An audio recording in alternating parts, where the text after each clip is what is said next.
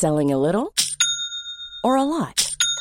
Shopify helps you do your thing however you cha-ching. Shopify is the global commerce platform that helps you sell at every stage of your business. From the launch your online shop stage to the first real life store stage, all the way to the did we just hit a million orders stage. Shopify is there to help you grow. Shopify helps you turn browsers into buyers with the internet's best converting checkout.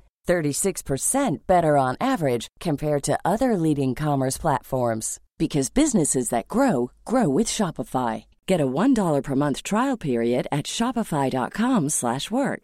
shopify.com/work.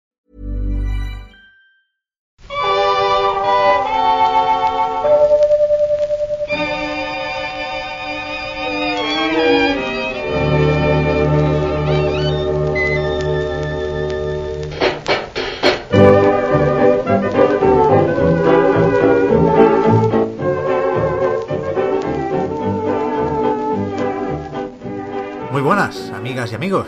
Bienvenidas y bienvenidos una semana más al podcast Reload, programa sobre videojuegos que hacemos desde anightgames.com. Esta semana voy con prisa, voy directamente a saludar a Chico Nuclear. Víctor, ¿cómo vas? ¿Qué tal, Potter? Me gusta que no hayas dicho ya lo de... O sea, que no me hayas ubicado en, en- geográficamente. ¿No? Que ya has asumido de forma natural y orgánica que soy ciber. Claro. Que, ya no, que ya no vivo en ningún punto concreto de la geografía. No hay unas coordenadas geográficas que me, que me ubiquen, sino una IP igual, como, como mucho. Eh, hace dos programas fue la confesión sobre el ciberespacio. Claro, ahora estás cogiendo orbes de agilidad. Sí, sí, totalmente, totalmente. Lo de la semana pasada fue un recordatorio cruel de que estoy transicionando aún hacia el mundo digital. Todavía tengo un cuerpo humano mm, pues con sus taras, con sus debilidades, en fin. Muy bien, muy bien. Pues también en el ciberespacio está el Koizumi. Que está ahí con, su, con sus Nintendo Direct. Hemos tenido una presentación esta semana que ya tocaba. Habíamos hablado hace un... Pues que tres, cuatro semanas sería de que después de lo del Nindis que a Nintendo le tocaba ya enseñar algún jueguico más. Se estaba resistiendo este Direct. Pero pero aquí lo tenemos. No sé por dónde empezar con los direct con las conferencias de E3 y compañía. Siempre tengo la duda de si empezar por el principio o por el final, ¿no? Porque o vamos a lo importante y sorprendente o intentamos mantener un orden para acordarnos de todo. Pero de momento, titular, ¿tú qué dirías del direct? ¿Te gustó? Me Eh, decías hace un rato. A mí me gustó, a mí me gustó, la verdad. A mí estos direct generalmente me... Mm, o, me, o, me, o me resultan indiferentes o me... o me parecen insuficientes. Suelen quedarse cortos, ¿no? Los direct. Y este, la verdad es que... mm, A gusto, a gusto. Bien, bien. Me sacaron el Tetris. Me anunciaron el, el Mario Maker que yo no tengo muchas ganas personalmente. Eh, el final con el Zelda y el de Platinum, pues creo que está bien, la verdad. Hubo ahí un interludio o una, una meseta central manganime que, que bien también, no sé. Bien, en general bien, la verdad. Me gustó bastante este direct. A mí también, a mí también. Creo que es de los de los que nos dejaron más contentos a todos, ¿no? Al final, si te pones a repasar, lo que pesa son los dos anuncios del final, por supuesto, que los comentaremos ahora con cierta profundidad. Y después, a mí me gustó también mucho lo de tener cosas que probar al acabar el direct, ¿no? Porque es, es cierto que muchas veces se hace esto de poner juegos a la venta durante el direct, pero no, no es lo mismo, quieras que no, eh, eso, que interesará solo a quien se quiera gastar el dinero en ese juego, que tener demos que es, ni te lo piensas, ¿no? Te lo pones a demos o juegos gratis en ciertas condiciones, ¿no? Como el Tetris 99, que es solo para los usuarios de Nintendo Switch Online. Pero, pero es eso, ¿no? El acabar y, empezar a hacer clic a cosas y a añadir cuadraditos e iconos al- a la interfaz Eso está muy bien. Hablaremos también de, de las demos que salieron de ese direct. Y por lo demás, yo creo que vamos, o sea, vamos sabiendo todos ya qué esperar de un direct, ¿no? Y con dos, tres anuncios, yo creo que uno tiene que estar contento. Pero a mí me sigue sorprendiendo lo bajos que son los momentos bajos del direct. O sea, no, no voy a empezar con el discursito de las CERS porque estamos siempre igual, pero... Pero, pero eso no, no tira, vaya, es que no... Nos tenemos que ir acostumbrando a esto ya, de que parece que... Que no vamos a salir del combo Nintendo más o Nintendo y amigos, porque el Astral Chain de Platinum es de Platinum, pero también es de Nintendo, ¿no? Lo, lo, producen y lo editan ellos. Entre eso y los indies habrá que ir tirando, porque lo demás es el Assassin's Creed, el Grid Autosport y el Hellblade, que tiene como principal atractivo ver cómo de mal se ve. o como de bien, vete a saber. Sí. Depende si ves el vaso medio lleno o medio vacío. A ver, el, en, en principio... Creed a mí me sorprendió lo honesto que, que era, porque iba fatal. Había un popping alucinante, todo. Era, Sí, sí. Había como co- había artefactos visuales que ya no que de, de otra época. Sí, sí, sí. El, el Hellblade, yo creo que en el Direct sí que se enseñó la versión de Switch, ¿no? Porque se veía más o menos borroso. Y, por supuesto, eso es lo que cabe esperar, ¿eh? Nadie está pidiendo aquí que Ninja Theory sepa meter el Unreal Engine a 4K aquí. O sea, se baja la resolución y, y para adelante. Pero en, en una web oficial de Nintendo, creo que era la americana, sí que tenían fotos de la versión de, yo qué sé, PC o One X o Play 4. Y era... No, no, no, no. Esto no, esto no es la Switch. Pero bueno. No sé. Alguna cosilla se puede salvar de, de ahí, pero... Pero lo que interesa es lo de Nintendo, por supuesto. Que Sí, vuelve a no ser poco, ¿no? Y eso es lo que lo que tocaba lo que tocaba enseñar. Se se señaló al anunciar el direct el Fire Emblem Three Houses como posible protagonista, ¿no? De entre los juegos ya anunciados, el, que más se iba a destacar en ese direct. Yo creo que va a estar muy bien ese juego, no, no por nada, sino porque siempre están bien los Fire Emblem, ¿no? Y este parece serio, en tanto que de sobremesa. Y es verdad que a mí no me entusiasma el rollo académico con toques de Harry Potter y similares, pero a la que te pongas con los combates por turnos y las dinámicas con las relaciones entre estudiantes en este caso, seguro que va a ser la hostia. O sea, me gustó lo que se vio del Fire Emblem, mucho más que en el E3, por ejemplo, que fue cuando le pusimos nombre a este Three Houses. Es la hostia que para ser para ser el protagonista del directo, efectivamente, que mucha gente ya se veía venir que igual dedicaban media hora a este y luego cinco minutillos para los demás. Eh, yo creo, o sea, así a- echando la vista atrás, le veo como hasta como que pasó de- desapercibido incluso, un poco. Porque es que seguramente le caerá otro direct, porque esa es otra. Ese juego estaba anunciado para 2018, se dijo que no, que primavera del 19. Hasta la semana pasada lo mantenían. De hecho, en el informe financiero de Nintendo salía como, como Spring el lanzamiento. Y en el direct se anunció que se va a julio. A Julio, sí. Así que eso, le va a caer mínimo un direct más, mínimo el, el del E3. Claro. Sí, sí, totalmente. Así que ya lo iremos viendo. Y el. El Marvel, tío. Eh, puto Goti, eh.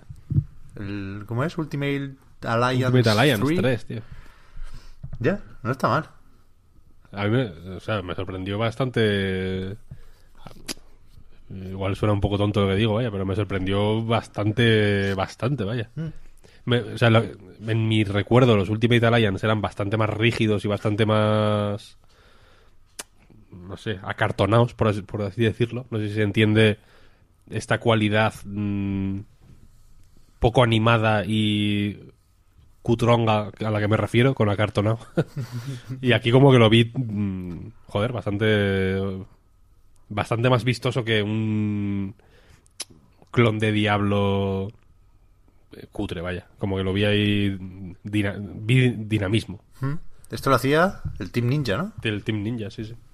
A ver, sí que es verdad que es el típico que, sin colarse seguramente en la lista de los GOTY, tampoco se lo pedimos, si, si lo visten un poco, ¿no? Si le meten contenido y si de repente te da 20 horas de juego en vez de las 12 que podías esperar, le pueden ir las cosas muy de cara. La verdad es que sí. Yo creo que sí. Sí, sí, te quedas a gustísimo, vaya.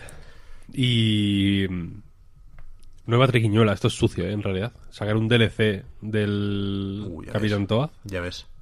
es sucio, ¿eh? Esto te lo hace Activision y no... Y no le sonríes, ¿eh? Yo no lo tengo, el de Switch, vaya, porque me resistí. Dije, coño, lo tengo en Wii U, no, no me lo vais a jugar. Y ahora, claro, ¿ahora qué hago? Compártelo con el DLC. sí, no, tiene pinta, tiene pinta. El DLC, aparte, eh, no sé si dijeron que había cinco mundos. ¿Cuánto dijeron? ¿Cinco...?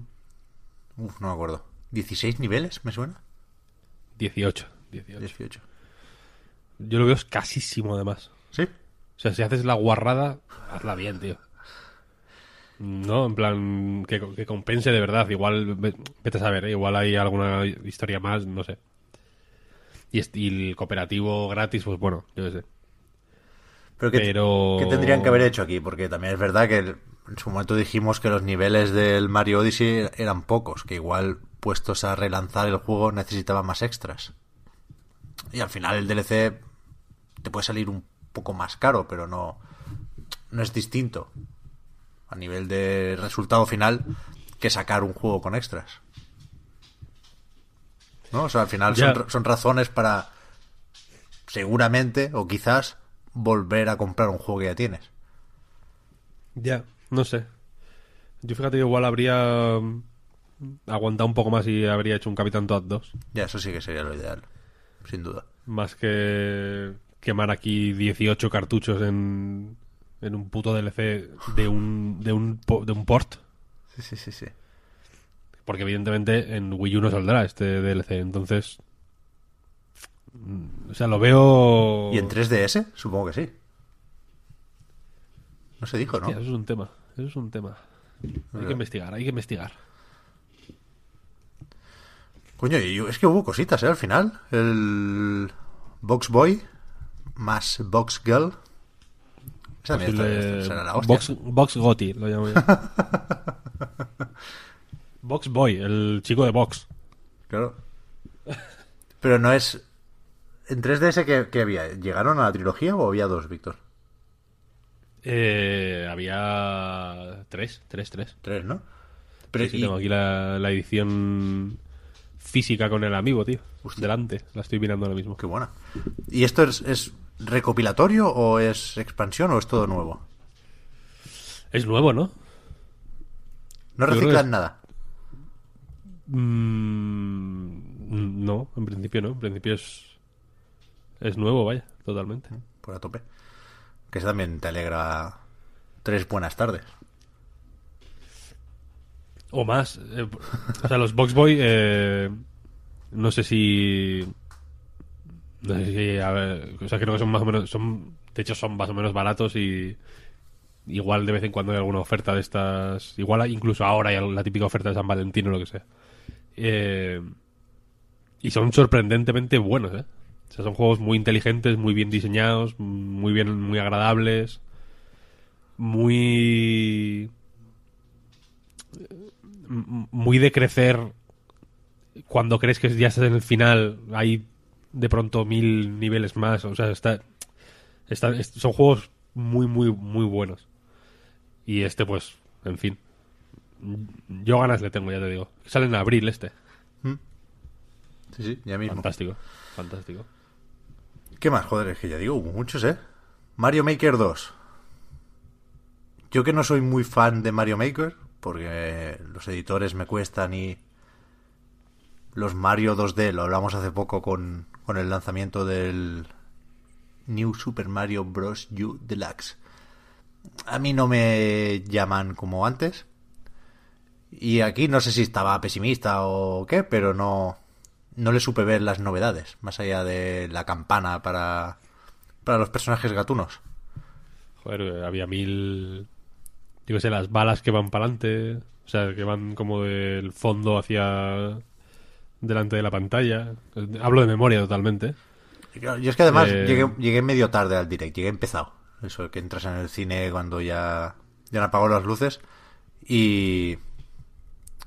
Y estaba en marcha ya el Mario Maker 2. Pero entiendo que si meten al Luigi también en los artworks, que es porque el, ahora hay cooperativo y antes no. Pues puede ser, sí, sí. Vale, vale, vale. Hombre, eso está, eso está bien. Creo, o sea, en el vídeo creo que no salía nada de dos jugadores ni nada de eso, ¿eh? Pero en el. Eso, en el arte promocional En el arte sí. están colocando, ¿no? Mario y Luigi cosas y creo que hay varios personajes ahí colocados. Sería un poco engañoso si no fuera así. O igual Mario y Luigi son dos, Mario Maker dos, dos. Bueno, como fuere, vaya. Creo que esto ya lo hablamos en su momento, que yo creo que, que de ahora en adelante yo me esperaría Mario Maker más o menos en, to- en todas las consolas de Nintendo. Sí, sí. Como A ver, una especie de estándar que, que va a ir saliendo. Y, y, y vete a saber si no le meten DLCs y mierdas así. Claro, que el- iba a decir que en el peor de los casos, ¿no? Si no es una secuela con muchísimas novedades y un lavado de cara total y absoluto, pues, pues se parecerá a Splatoon 2 y bien que bien que nos gustó. No no hace falta cambiarlo todo para ganarse Sí, el sí, derecho a, a poner un, un numerito distinto al final, vaya. Con que sea nuevo a mí me vale. ¿Qué más? Va, vamos con algunas demos, por ejemplo el Yoshi, que a mí me daba la sensación de que lo estaban escondiendo un poco. Porque sabíamos la fecha, ya lo tenemos fichado para marzo. Pero no sé, tengo la sensación de que lo hemos visto poco y yo pude llegar a pensar que lo estaban escondiendo porque igual no confiaba mucho en él. Y la demo me encantó. Me sorprendió muchísimo. Sí, sí, sí, es muy guay. Yo tampoco tenía todas conmigo, la verdad. Pero me moló, me moló. Creo que está guay que te animen a hacer la misma pantalla tres veces. Mm, Porque evidentemente es la gracia, ¿no? De ahora, ¿no? De hacerlo para adelante, para atrás y... Y en la demo al final te piden que busques cinco vacas y no sé qué. Para... En el fondo hay vaquitas de cartón y tienes que lanzar los huevos y tal. Eh, pero creo que es. O sea, creo que es eh, una- un planteamiento muy, muy coherente con el diseño de los juegos de Yoshi en general. Que siempre es, son muy de explorar al milímetro los niveles para buscar. Que aquí están también, evidentemente, las flores y las monedas rojas. Sí. Eh, entonces es un juego que, que, que, o sea, una serie, digamos, o una, una saga, voy a decir, una saga, ¿no? Como Juego de Tronos. Eh, que, que ya, que siempre ha ido de eso, un poco, ¿no? De, re- de repetir niveles, de fijarte bien en... en to- es un juego que, te anima mucho a fijarte bien en el escenario, a ver dónde hay cosas escondidas o qué paredes eh, son invisibles, cosas así, ¿no? Eh, y creo que está bien planteado, la verdad. Y, y- y visualmente me ha parecido muy, muy bonito. Increíble, sí, sí. Y tenía... Yo no las tenía todas conmigo porque a mí no me gustan mucho los juegos de... En los que hay que hacer mierdas con el fondo mientras estás haciendo cosas en el primer plano, ¿no? En plan, céntrate en el primer plano, hijo de puta, y no me, no me líes la cabeza.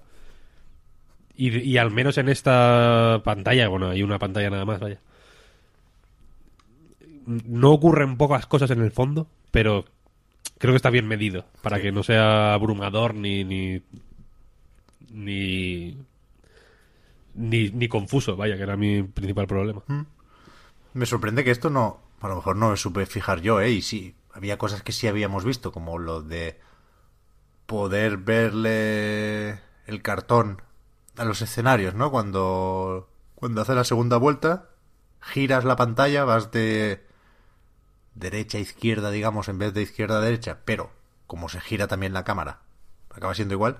Pero total, que ves la parte de atrás del escenario, ¿no? Y como todo está hecho con manualidades, eh, pues ves la cinta adhesiva, ves las ves que algunos bloques, por ejemplo, son cajas de cartón, de cereales, lo que sea, y, y por esa parte no están pintadas.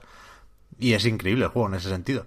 Me, me parece más bonito, por supuesto, ver la parte decorada, ¿no? Porque incluso lo que está muy al fondo, las montañas, son platos, son...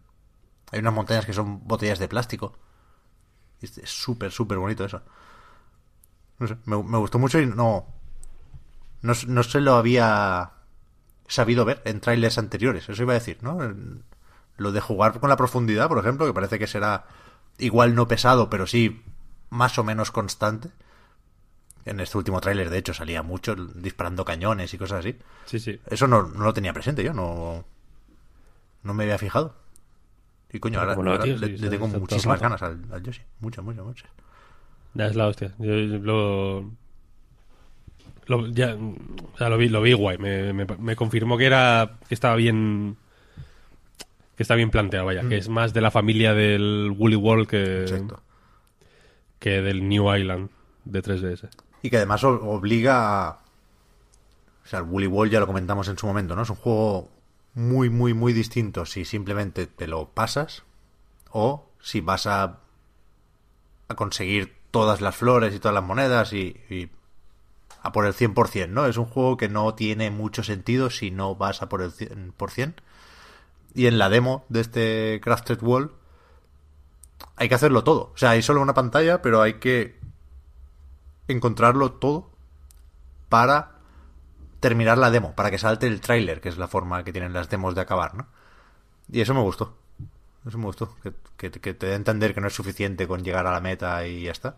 Sino que, que hay que rascar bien ahí. Muy bien, muy bien. Este va a estar bien, sí, sí. En cambio, te diría que el Daemon X Máquina me pareció muy flojete. A juzgar por la demo. Sí, a mí también, a mí también.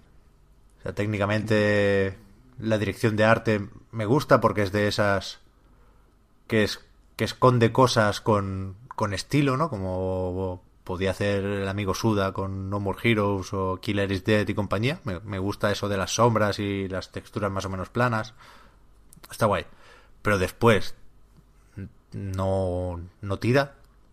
Se ven pixelotes por todos los lados. El framerate no va especialmente fino. Y me parece un juego que no. eh, que está en tierra de nadie, porque ni es frenético ni es contundente. Entonces, más que otra cosa, es lento y ya está. Sí, a mí me pareció excesivamente lento. Y. Y, y, y- y feo, sinceramente, incluso. ¿no? ¿Sí? Ah, a mí me gustó. Sí. Mm, igual, igual es que tampoco, al ser tan lento, como que se me hizo soso. No, no le. no- y aparte, jugando en portátil es para echarle de comer aparte. bueno, eso ya es otra. Igual es otro asunto. Se ve extremadamente mal, vaya. Tiene una resolución de Nokia 3310 espectacular. Sí, a ver. mm, Me gustó un poco el- el jefe final. El coloso, creo que se llama. Y me. Le, le podría dar el beneficio de la duda si me dicen que tendrá muchos jefes, ¿sabes? Que será 50% minions, 50% jefes. Pero ya veremos, no sé. Mm, Se me ha desinflado un poco este juego porque lo ves y. Coño, tiene ese rollo Zone of the Enders que, que a mí me va. En el direct, por ejemplo, me seguía llamando la atención, ¿no? Me fui rápido a bajar la demo. Y lo probé y no, no. Tienen que convencerme de, de nuevo. ¿Cuándo sale este? En verano también, ¿no? Sí, ahora mismo no, no lo recuerdo, la verdad. Pero Bueno, creo que sí. Con la tontería nos han. Igual los. Hasta el Yoshi no habrá mucho, pero después nos han puesto ya unas cuantas fechas en, en el calendario. Sí, sí. Y bien. Acabamos con, con las cosas que se pueden probar ya del direct. Hablando de lo que, lo que no vimos venir para nada, que es un Battle Royale de Tetris. Joder, sí. Tetris 99. Yo no, yo no lo he Eh, jugado, ¿eh? me lo bajé, pero no he jugado. Tú ya te lo has pasado. Yo estoy jugando literalmente todo el día. Es lo único que hago. Y. Y la verdad es que es sorprendente. Mm, Cuanto menos. Es porque es el. La, la vertiente multijugador de Tetris de toda la vida, ¿no? De ir haciendo el- líneas para mm, enviar basura, digamos, a, al otro jugador, pero aquí con 99 personas en lugar de uno contra otro. Entonces, no cambia excesivamente la dinámica porque al final es eh, jugar al Tetris. eh, no hay. Eh, eh, o sea, hay que hacer un ejercicio de abstracción más o menos fuerte para entender de dónde viene lo de Battle Royale, ¿no? Porque sí que hay. Yo qué sé, pues evidentemente no hay un círculo que se va cerrando. Que está, pensado, evidentemente, para acercar a la gente más y más y más. Y impedirte a- a- hacer el, gallina y quedarte eh, escondido, ¿no? Acercarte a, tus enemigos, acercarte al peligro. Y aquí ocurre lo mismo, pero de forma un poco orgánica, ¿no? Cuanto menos, cuanto menos jugadores hay, más fácil es que te que la basura te llegue a ti. Mm, Hasta que hay uno contra uno y ya es una partida de Tetris multijugador normal, digamos. Eh, y luego, por lo demás, eh, para hacernos una idea, ¿no? Eh, En la pantalla aparece en el centro tu tablero, digamos, y, a los lados aparecen los otros 98 jugadores. Y aunque puedes eh, apuntar a mano, por así decirlo, con el stick eh, izquierdo, tú puedes elegir a quién quieres dirigir los ataques de forma precisa. Eh, con, el, con el stick derecho puedes elegir eh, de manera aproximada eh, qué quieres hacer, ¿no? En plan, hay una la opción por defecto es aleatorio, que es que ataca de forma aleatoria a a, a- los a los otros jugadores. Eh, hay una opción que es caos, que es eh, caos de KO, o sea, de knockout, no de no caos de, de- de- de caótico. Em, que que mm, hace que tus ataques se dirijan a gente que está cerca de, de, de estar KO, vaya, para, digamos, rematarles y, y marcarte un KO tú. Luego hay otra que es insignias, que es, la, es el loot, por así decirlo, que es atacar a gente que tiene insignias para lootearlas y, y, y tenerlas tú. Cuantas más insignias tienes, más... eh, más basura lanzas a otros jugadores cuando haces líneas tú. Y luego eh, está la opción de contraataque que es eh, que diriges tu basura a la gente, a jugadores que te están atacando a ti.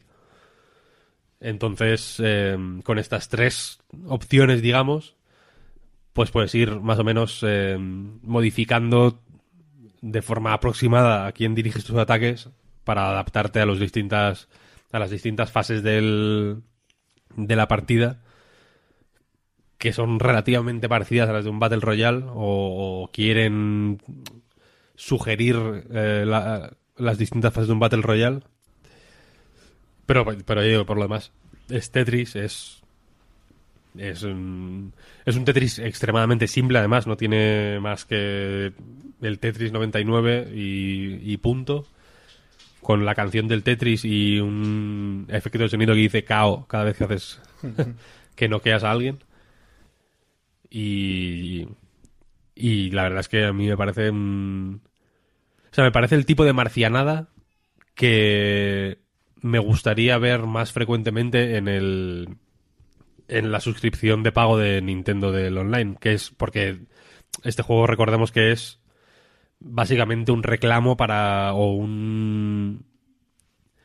o un caramelito, digamos, para la gente que tiene. que está pagando el online de pago pues para o, o eso o para atraer a gente aquí o para mantener a la gente que estamos pagando contenta y ya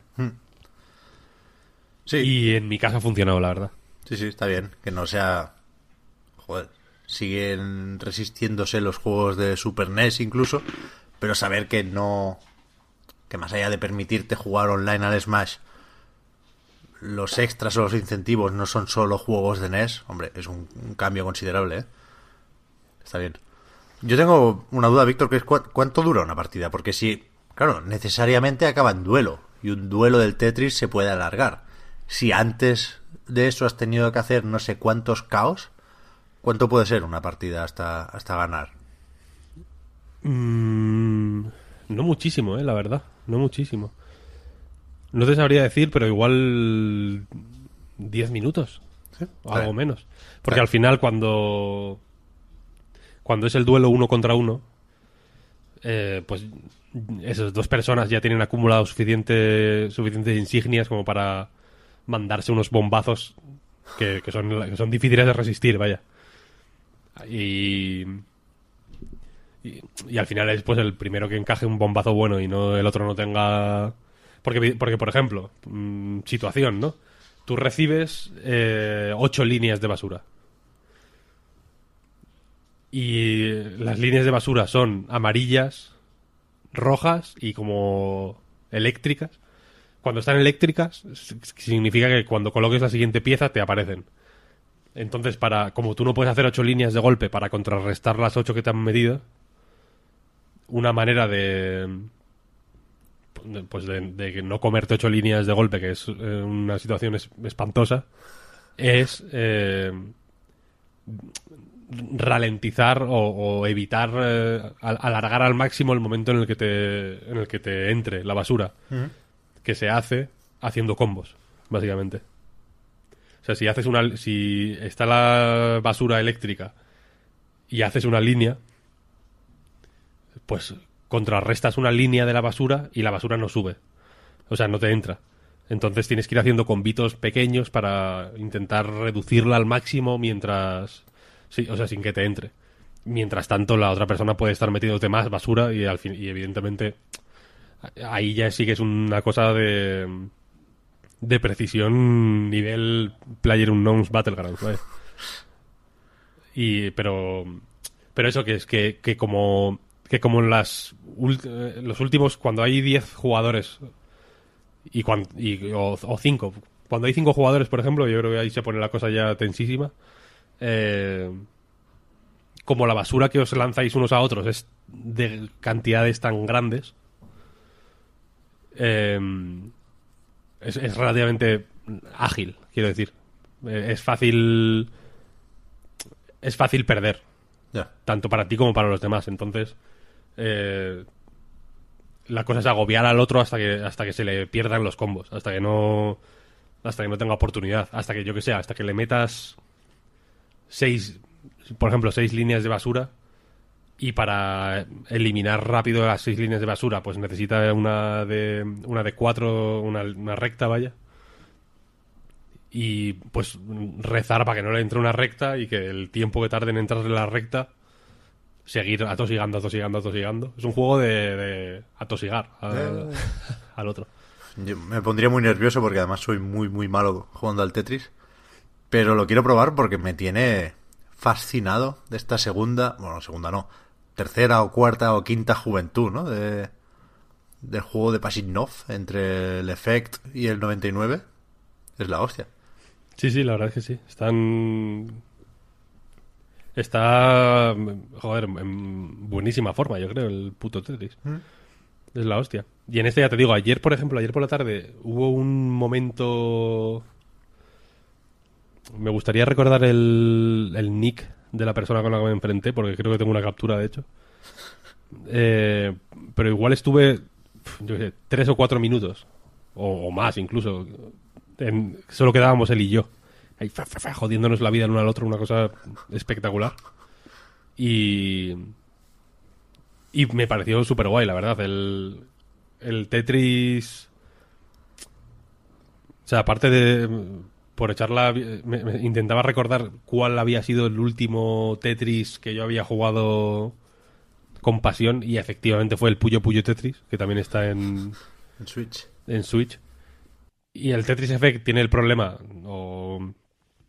Sí, el, el problema. Mucha gente le molestó. A mí no me molestó tanto, porque yo no soy tanto de jugar al Tetris eh, en competitivo, por así decirlo. Pero hay mucha gente que le, que le flipa, vaya, el Tetris competitivo. Y el Effect no, no hay, pero en el Puyo Puyo y Tetris sí. Y la verdad es que si le... si le coges el gusto y le pillas el truco y, y encuentras a gente que esté más o menos a tu mismo nivel y demás. O sea, mi, mi problema con el Tetris competitivo es, y que creo que aquí se medio solventa simplemente porque hay mucha gente, en realidad, es que es relativamente fácil que te agobien muchísimo si juegan bien, ¿no? A la que veas al típico que, es, que sabe jugar muy bien, te pueden fundir muy rápido. En el Puyo Puyo Tetris recuerdo que tanto en Puyo Puyo como en Tetris ocurría que hay muchos japoneses jugando, que juegan como auténticos dioses. Sí, luego te bajas el Tetris 99 y, y ya verás que en, cuando, cuando pierdas la primera partida verás que hay japoneses a piñón. Es una cosa que les encanta. Y... Y me resulta un poco hostil de entrar. Ya. Eh, este tampoco es... Este de hecho es extremadamente hostil, ¿eh? No, no quiero decir que Tetris 99 sea... mm, Pues más, yo que sé, más... eh, más eh, amable con, la, con el recién llegado, porque de hecho es extremadamente hostil, porque toda la mierda que he contado del, del el stick mm, izquierdo y derecho y no sé qué, no sé cuál, no te lo explican en ningún lado, es la hostia. Tienes que ir probando o, o buscarte algún hilo de Reddit o alguna mierda que hay por ahí para, para saber a qué se refieren. Es relativamente intuitivo porque te pone KO, contraataque, no sé qué, pues...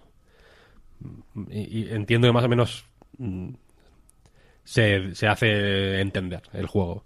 Pero que desde luego no hay un tutorial. la no, no es como en el Apex Legends que la primera partida es un tutorial con un robot que te dice así se cogen armas y tal. No, aquí es eh, Para adentro. Para adentro y, a- y si quieres la chicken dinner te la tienes que te la tienes que ganar. Pues a ver, a ver qué tal. Es la hostia, vaya. Tetris es lo, lo mejor que hay en el mundo y. Y hasta que no lo acepte toda España no voy a, no voy a callarme. Es que no me voy a callar.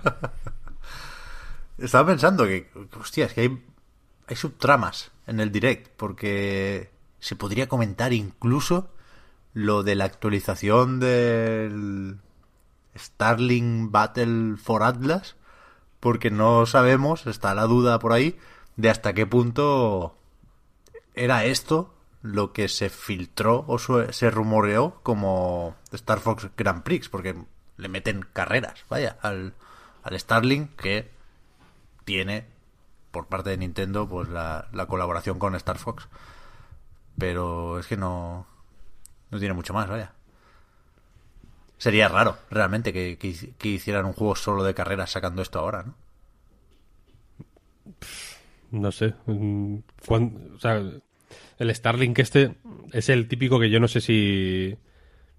O sea, ni. Como que no me atrevo a hablar mucho porque igual ha vendido millones y millones y millones y yo ni me he enterado. No, no, que va, si es, de hecho está súper rebajado en todos los sitios. Yo me lo estuve a punto de comprar, el de Switch. Con. Con la nave de, y toda la Virgen. O sea, no está regalado, pero sí que ha bajado de precio bastante. Vamos a informarnos. Pero eso, creo que lo decía para decir que no 30 podemos pavos, tío, con la nave. Es la hostia esto. Claro, no podemos pararnos en todo, pero hay que ir ya a los dos últimos. A los, a A los, la- a los goles en el tiempo de descuento, decía yo, porque realmente la, la percepción del direct cambió 100% en, en los 5, 6, 7 últimos minutos de, de la emisión, gracias a Astral Chain. Empecemos por ahí.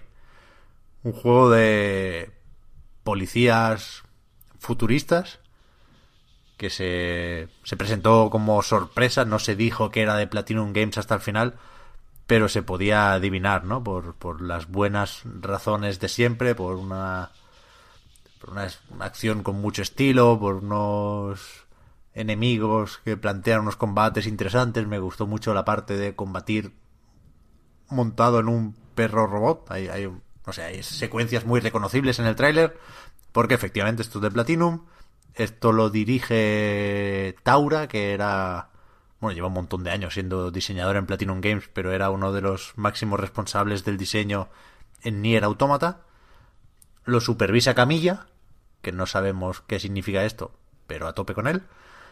Y después el... Coño, no tengo aquí los nombres, pero el diseño de personajes, que a mí no me dijo absolutamente nada, es de un mangaka bastante famoso. Así que se presenta como algo importante. Y a mí el tráiler me gustó, la verdad. No, no es que tenga especial predilección por los robots futuristas, ay, por los policías futuristas. Ya digo, la ambientación no me hizo clic al instante. Pero es un juego apetecible, vaya, porque es un juego con las cosas que espera uno de Platinum siempre y también con cosas nuevas, que yo creo que, que le va bien a Platinum hacer también popurris, ¿no? Hacer un tipo de juego en el que de repente te toque un minijuego de hacer un cóctel. ojalá. Mierdecillas de esas que no, que no ves venir. Y aquí las más evidentes son las mecánicas de sigilo, por ejemplo. A mí no me suena haber pillado a nadie por la espalda en un juego de Platinum, ¿no? Bueno, en el Rising sí, claro. En el Rising. En el Rising sí. Bueno, pues aquí hay varias ideas mezcladas con el, el rollito, no lo he dicho, de que el protagonista, que puede ser un chico o una chica, son dos hermanos y hace como el Assassin's Creed Odyssey, curiosamente. El, el, que no eliges se queda ahí como personaje secundario en la comisaría. Y, y no luchas con él, sino con una especie de robot que se llaman Legion, al que estás unido con por medio de una cadena astral y, y que se hacen ataques cooperativos todo el rato, ¿no? Y eso da para hacer poses y utilizar un arco en plan un poco Power Ranger que a mí me, me mola, no sé, es, es, atractivo, creo que va a ser guay lo de luchar con, con ese compañero cambiante. Me gustó, vaya, sí. me gustó. Sí, sí, a mí me, me despertó dudas buenas y dudas regulares. Las buenas tienen que ver sobre todo con el sistema de combate, efectivamente. Que, o sea, creo que tiene posibilidades. No, o sea, me refiero a que me despertó dudas en el sentido de que no sé de forma explícita cómo se va a jugar. Hmm. Algo que sí pasa con el Transformers, por ejemplo, ¿no? Que ves un vídeo y dices, bueno, ya sabes hasta los botones. ¿no? Este, este parece que, que, intenta alguna cosilla distinta que me parece muy, muy bien. Y me despertó dudas regulares porque por, eh, por el tipo de escenarios que se vieron, por el tipo de situaciones en general, no me quedó claro la escala. Ya. No sé si es un juego rollo Wonderful 101. Ya. No va a ser Wonderful 101, evidentemente, porque es, es el Wonderful 101 es, es como el doble de tocho que el Red Dead Redemption 2, ¿no? Sí, más o, más o entonces, menos. Sí. entonces es difícil que sea tanto. Pero no sé si es un Rising o un Corra. ¿Sabes lo que quiero decir? No sé, eh, no sé qué, mm, qué cantidad de movidas mm, puede haber o, qué- o cómo de expansiva va a ser la historia, no lo sé. Claro, es que aquí no, no lo, no lo he dicho, pero que esto sale ya. Entre comillas, el 30 de agosto.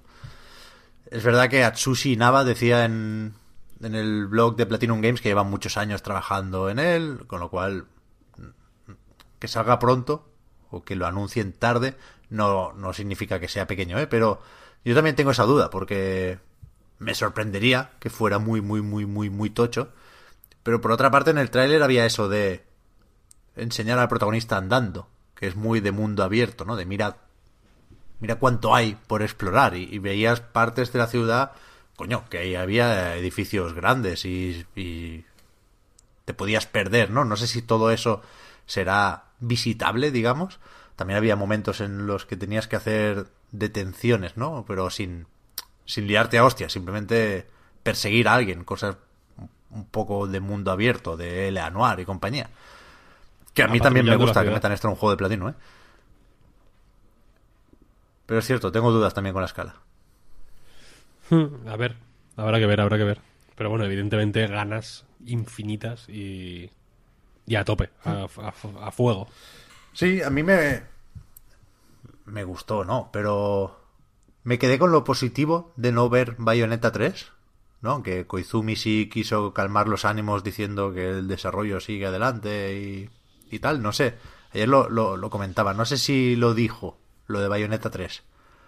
Para calmar los ánimos desde el punto de vista de Platinum Games, por aquello de que la semana pasada perdieron, de nuevo entre comillas, el Gran Blue Fantasy Relink, o si lo decían por parte de Nintendo teniendo en cuenta lo del Metroid, ¿no? O sea, está el, el, super agorero podría ver peligrar Bayonetta 3 por las dos partes, ¿no? Por desarrolladora y editora.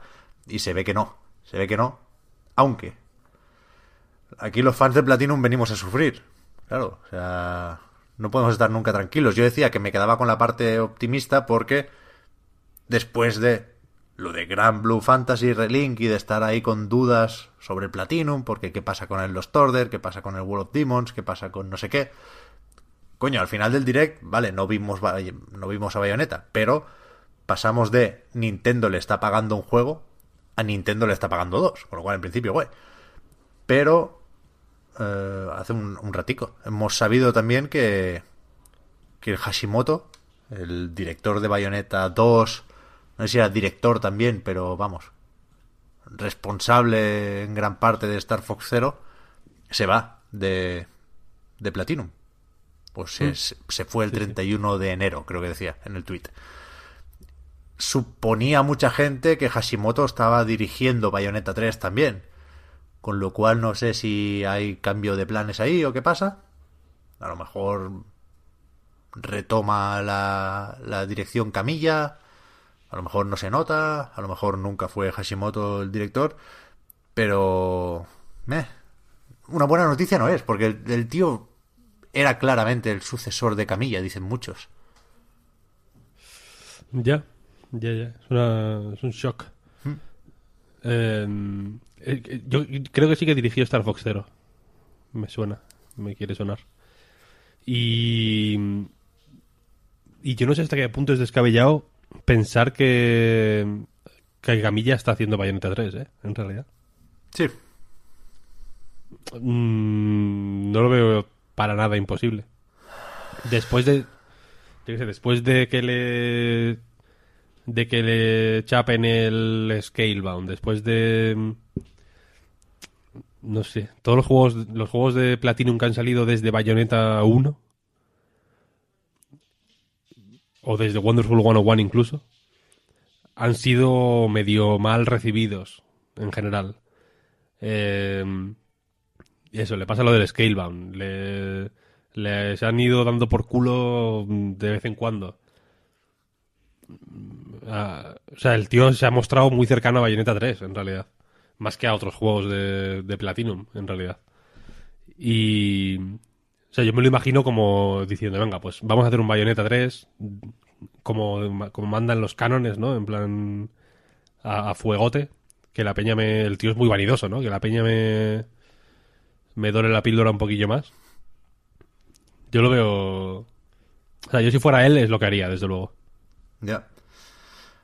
Leí también que, que me parece un poco raro, pero que está el tío como muy con los últimos cambios en los altos puestos de Platinum, que el tío es como muy jefe, que no sé hasta qué punto se encarga de cosas relacionadas con la gestión más que con cosas relacionadas con la parte creativa, que me, me parecería un, un, no sé. Me parecería una pérdida total. Sí, desaprovechar a un talento que no se puede desaprovechar, vaya, y que seguramente además, si, si le das la, los números de la visa, pues te hunde la empresa en tres días comprando muñecos, vaya, que no, o sea, no puedes poner una empresa en manos de Camilla. ¿Qué es esto? ¿Qué es esto? Joder, pues la, hacía falta renovar las... Las los, los, los, sticks y los botoncicos de las recreativas de por aquí, ya, ya que estaba compré unas pantallas, yo qué sé, no, aquí unos muñecos, he encargado un muñeco aquí de del protagonista de Scalebound, y lo, ay, pero si ese ya no existe, hombre. Estoy viendo ahora el Twitter de Camilla por si dice algo de Hashimoto y no. No es el caso. No, no, Le ha cruzado, tío. Ya son eh, enemigos para siempre. Cago en Dios. no, pero. Eh, pero en serio, que, que. Camilla es muy de. O sea, ¿con quién se metió una vez por, por ser un. un trajeado y no un diseñador? con Inafune. Sí, sí. O sea, que, yo- que Camilla yo creo que tiene un, un aprecio enorme a, la- a- a hacer juegos. Sí, sí. Y, y, que, y, y entiendo que, que de, de los proyectos que tienen ahora mismo, uno de los más apetecibles a nivel creativo es Bayonetta 3, de hecho. Porque, porque, porque yo creo personalmente que tiene, tiene espacio para experimentar y para crecer dentro de la fórmula Bayonetta, que es un poco lo que ha hecho toda su puta vida. Eh, y, y joder, y ya va con el nombre de Bayonetta, con los no pocos fans de Bayonetta de toda la vida y los que ha conseguido un poco así heredados porque ahora es un juego de Nintendo.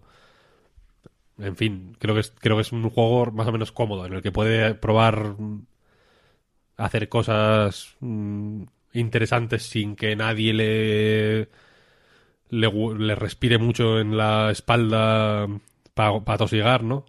Porque yo imagino que, que Scalebound, evidentemente, era un proyecto mucho más difícil por eso, ¿no? Porque tenía presión internacional para, para sacar adelante un juego del que no, que, que no tenía ninguna garantía, por así decirlo. El Wonderful 101 también fue un proyecto peliagudo, en realidad, ¿no? Mm. El tío se, se lo tomó como muy a pecho. mm, No, no, no llegaba a las entregas, como que es un, es un tío muy perfeccionista, no sé. Sí. A ver, yo creo que se echan falta. Bueno, que, que os voy a contar, ¿no? Lo decimos siempre, pero a mí lo que más me fastidia de la cancelación de Scalebound no es que no tengamos Scalebound, es que, que se alargue el tiempo que vamos a pasar o que estamos pasando sin juegos de camilla. Creo que, que esto se nota, vaya, para Platinum y para sus fans y para todo. Puesto a cerrar esto o con un tono bajonero, que no, no debería ser el caso, porque ya digo, Astral Chain Gotti, también creo que hay que señalar que parece que va a 30 frames el juego, ¿eh? Eso sí que es jodido, ¿eh? que, que yo me lo imaginaba en parte, porque no, no se ve mal. Quiero decir, para ser Switch, se ve lo bastante apañado como, como para que me sorprendiera que fuera 60 frames, ¿no? Que ojalá y queda un tiempo y a lo mejor lo optimizan. Pero tanto el tráiler que se publicó suelto como el que formaba parte de la emisión del direct eh, estaba a a 30 frames. Y aquí no sé, alguien me dijo que el, que el direct estaba todo a 30.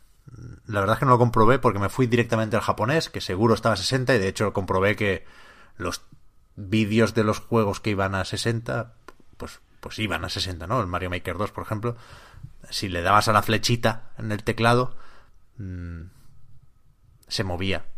Cambiaba el fotograma cada vez que le dabas. Y en el Astral Chain había que darle dos veces para cambiar de imagen, ¿no? Con lo cual, no, o sea, no tenemos herramientas de medición tipo Digital Foundry, pero se notaba viéndolo y sí que hay truquitos para comprobar rápido si algo va a 30 o 60. ¿no?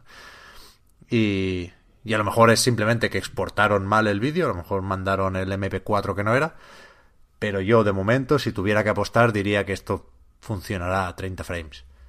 También me decían, tranquilo Pep, que el Vanquish iba a 30. Cierto, hay 30 frames que son mejores que otros, pero esto debería ir a 60. Sí, sí, total, totalmente.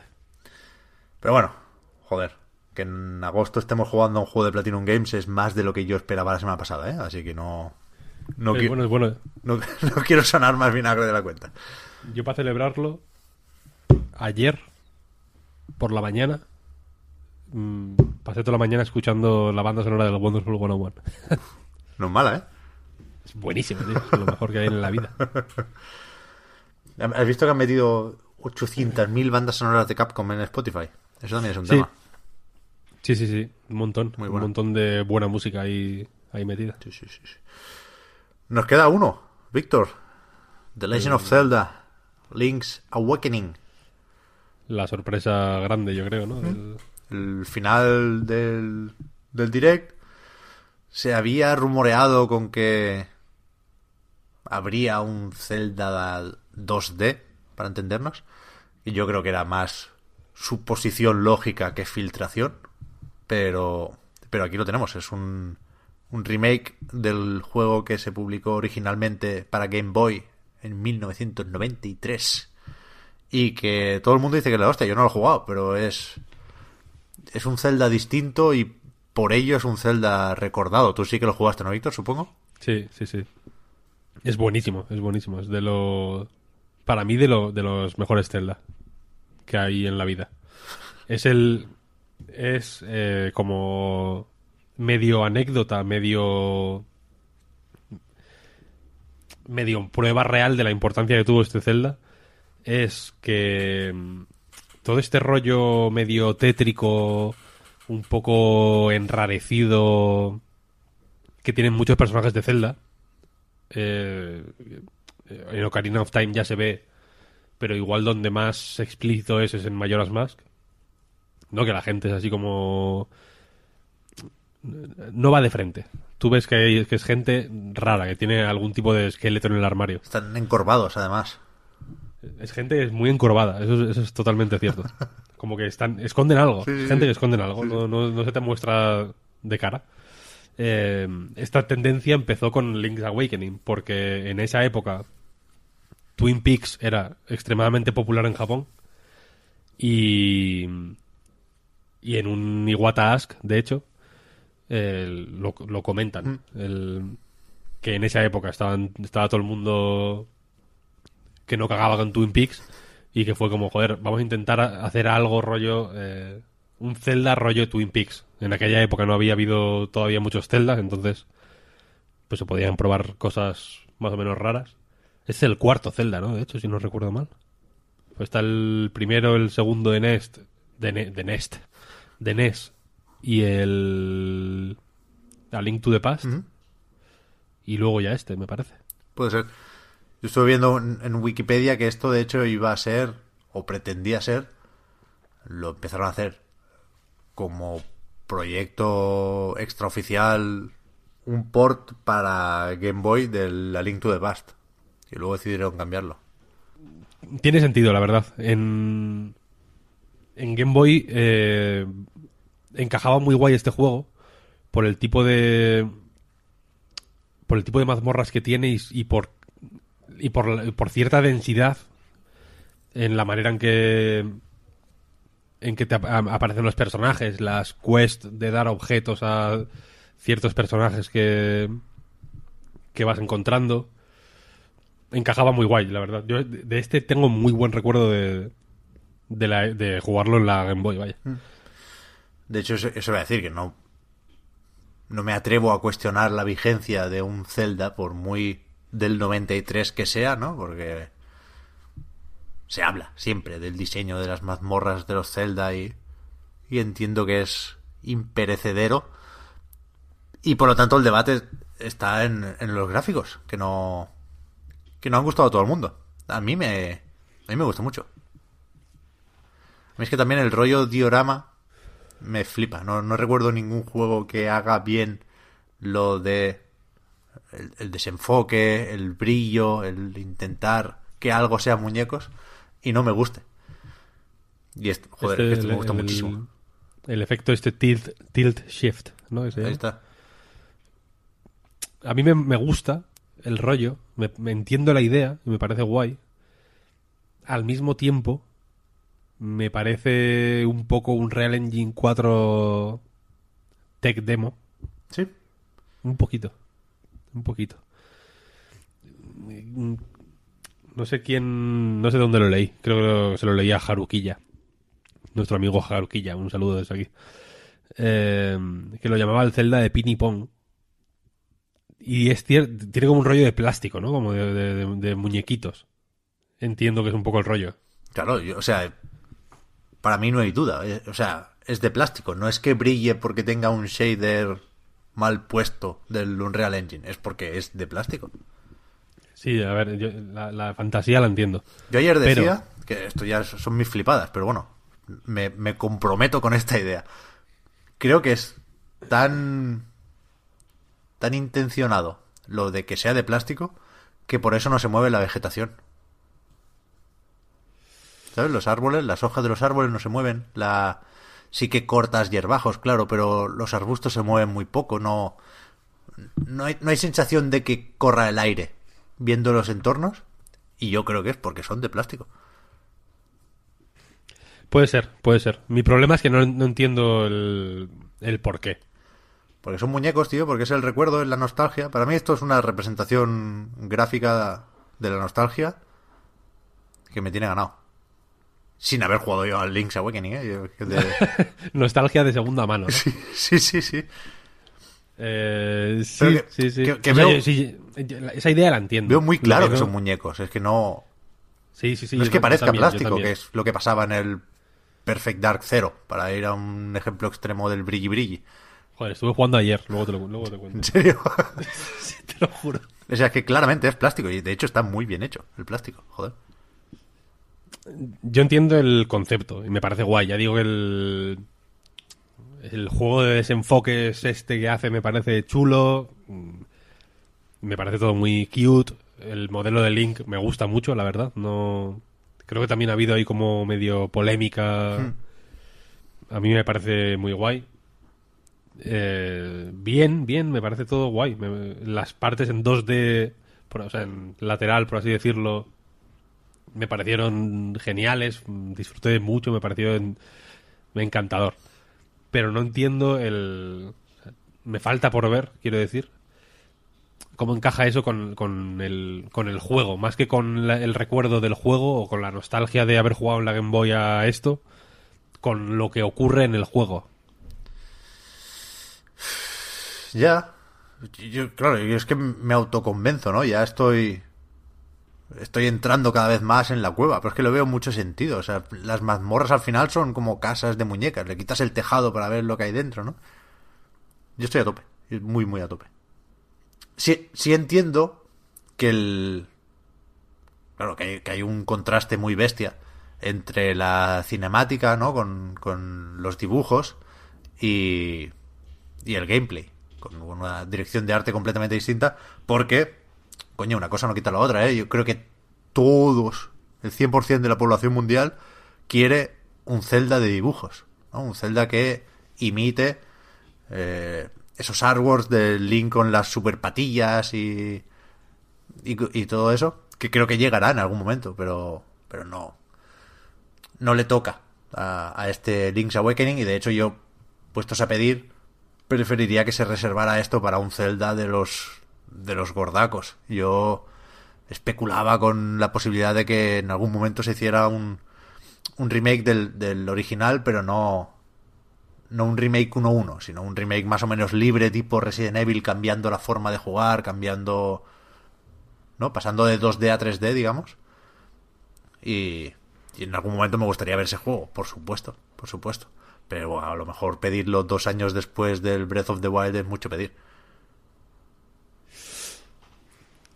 Sí, no, no- yo tampoco estoy tan a favor del... ah, O sea, a favor. Tampoco le tengo tantas ganas o tampoco espero con tanta ilusión... un ro- Tú te refieres a un rollo Nino Kuni, igual. Sí, o- sí, sí. Con físicas en las patillas. ¿Sabes? Que des la vuelta y... fu, fu, fu. Y que se mueva la- el patillar. Que hay un poquito de eso en Breath of the Wild. Te diría, de memoria. Pero más, más. Con, con, con incluso un puntito, si quieres, Valkyria Chronicles de los trazos, ¿no? En la cinemática de este Link's Awakening hay trazos ahí para sombras y, y mola mucho. No sé, a mí el... Yo creo que para mí, para mí la frontera está en el Breath of the Wild. Más, Más cartoon, ¿no? más cartoon ya me... Me resultaría peliagudo. Sí. Sí. Yo tope con el cartoon. Sí, bueno, a ver, a ver qué... A ver qué hacen. También te digo que un remake del primero no, no lo van a hacer en la puta vida. ¿eh? ¿Tú crees? Yo creo que no. ¿Una super vaca sagrada o qué?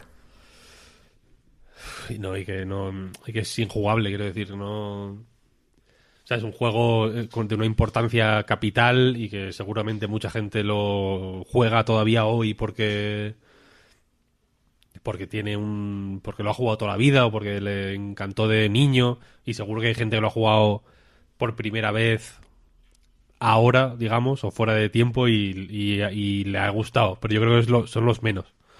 O sea, es un juego mm, con la mano en el corazón lo digo que es que es difícil de jugar. No, no digo que sea difícil, que lo es, que muchísimo, sino que es difícil de jugar. Es, es mm, poco agradable. Claro, claro, no, no, pero por eso digo que, que- o sea, como punto de partida, simplemente. Un juego tipo Breath of the Wild, si me apuras, donde simplemente eso- pues, empieces con un viejo que te diga, es peligroso ir ahí afuera, toma esto. Y que el mapa recuerde, y- pero cambiando la escala y cambiando todo. Ya, pues, pues, ya bueno, sí. O sea, tú, un remake, eh, algo mil veces más remake que Link's Awakening, ¿te refieres? Sí, sí, sí, sí, claro, claro. Eh, Más que Resident Evil 2 incluso, ¿eh? que lo ponía como referente reciente, pero más, más. O sea, el problema del primer Zelda es que yo creo que, que para rehacerlo de, de- de esa manera o de una forma tan profunda, haces uno nuevo y ya está. No y que el, y que el guiño de del viejo que te dé la espada pues sea un guiño, Ya, como, como puede haber como, como lo pueden meter en en el Twilight Princess o donde sea. ya. Porque es un juego que, que- que, ya digo, sien- sienta unas bases muy sólidas y muy y, tan sólidas que han aguantado hasta... O sea, que este año será un juego que es, que es continuación de, de ese, vaya, y que, es, y que hay 10.000 juegos, 10.000 Zelda likes, más allá incluso de los que hace Nintendo. Eh, pero no, pero lo veo un poco... O sea, creo, creo que, si lo, que si le quitas suficientes cosas para hacer un remake que sea actual, por así decirlo, ya no es el- ese juego. Ya, ya, no, que al final, que es una tontería, ¿eh? Que lo decía, ni siquiera pienso que tenga sentido, ¿eh? Lo decía como forma de justificar los gráficos de dibujos que, que no dejan de ser algo medio retro, medio ochentero o noventero. Pero, pero vaya que se puede hacer un juego nuevo con esos gráficos, se puede hacer, pueden hacer lo que quieran al final, ¿eh? Hay que, hay que sorprender. Pero, es que a mí sí me gustaría lo de los dibujitos, ¿eh? La verdad es que sí es que no hay ningún juego de Nintendo, ¿no? Que sea clarísimamente cel shaded. Un poco los Fire Emblem, fíjate, pero Ya, habrá que... No sé, habrá que ver. Yo ya, ya te digo, no es que me oponga de manera frontal, solo que creo que hay... que se les pueden ocurrir maneras de resultar sorprendentes, ¿sabes? Sin caer en el... en- en- es que me lo imagino como algo parecido a Nino Kuni y, y, y me parece muy bonito Nino Kuni, debo decirlo, pero ahí, con- confinado ahí, me parece correcto.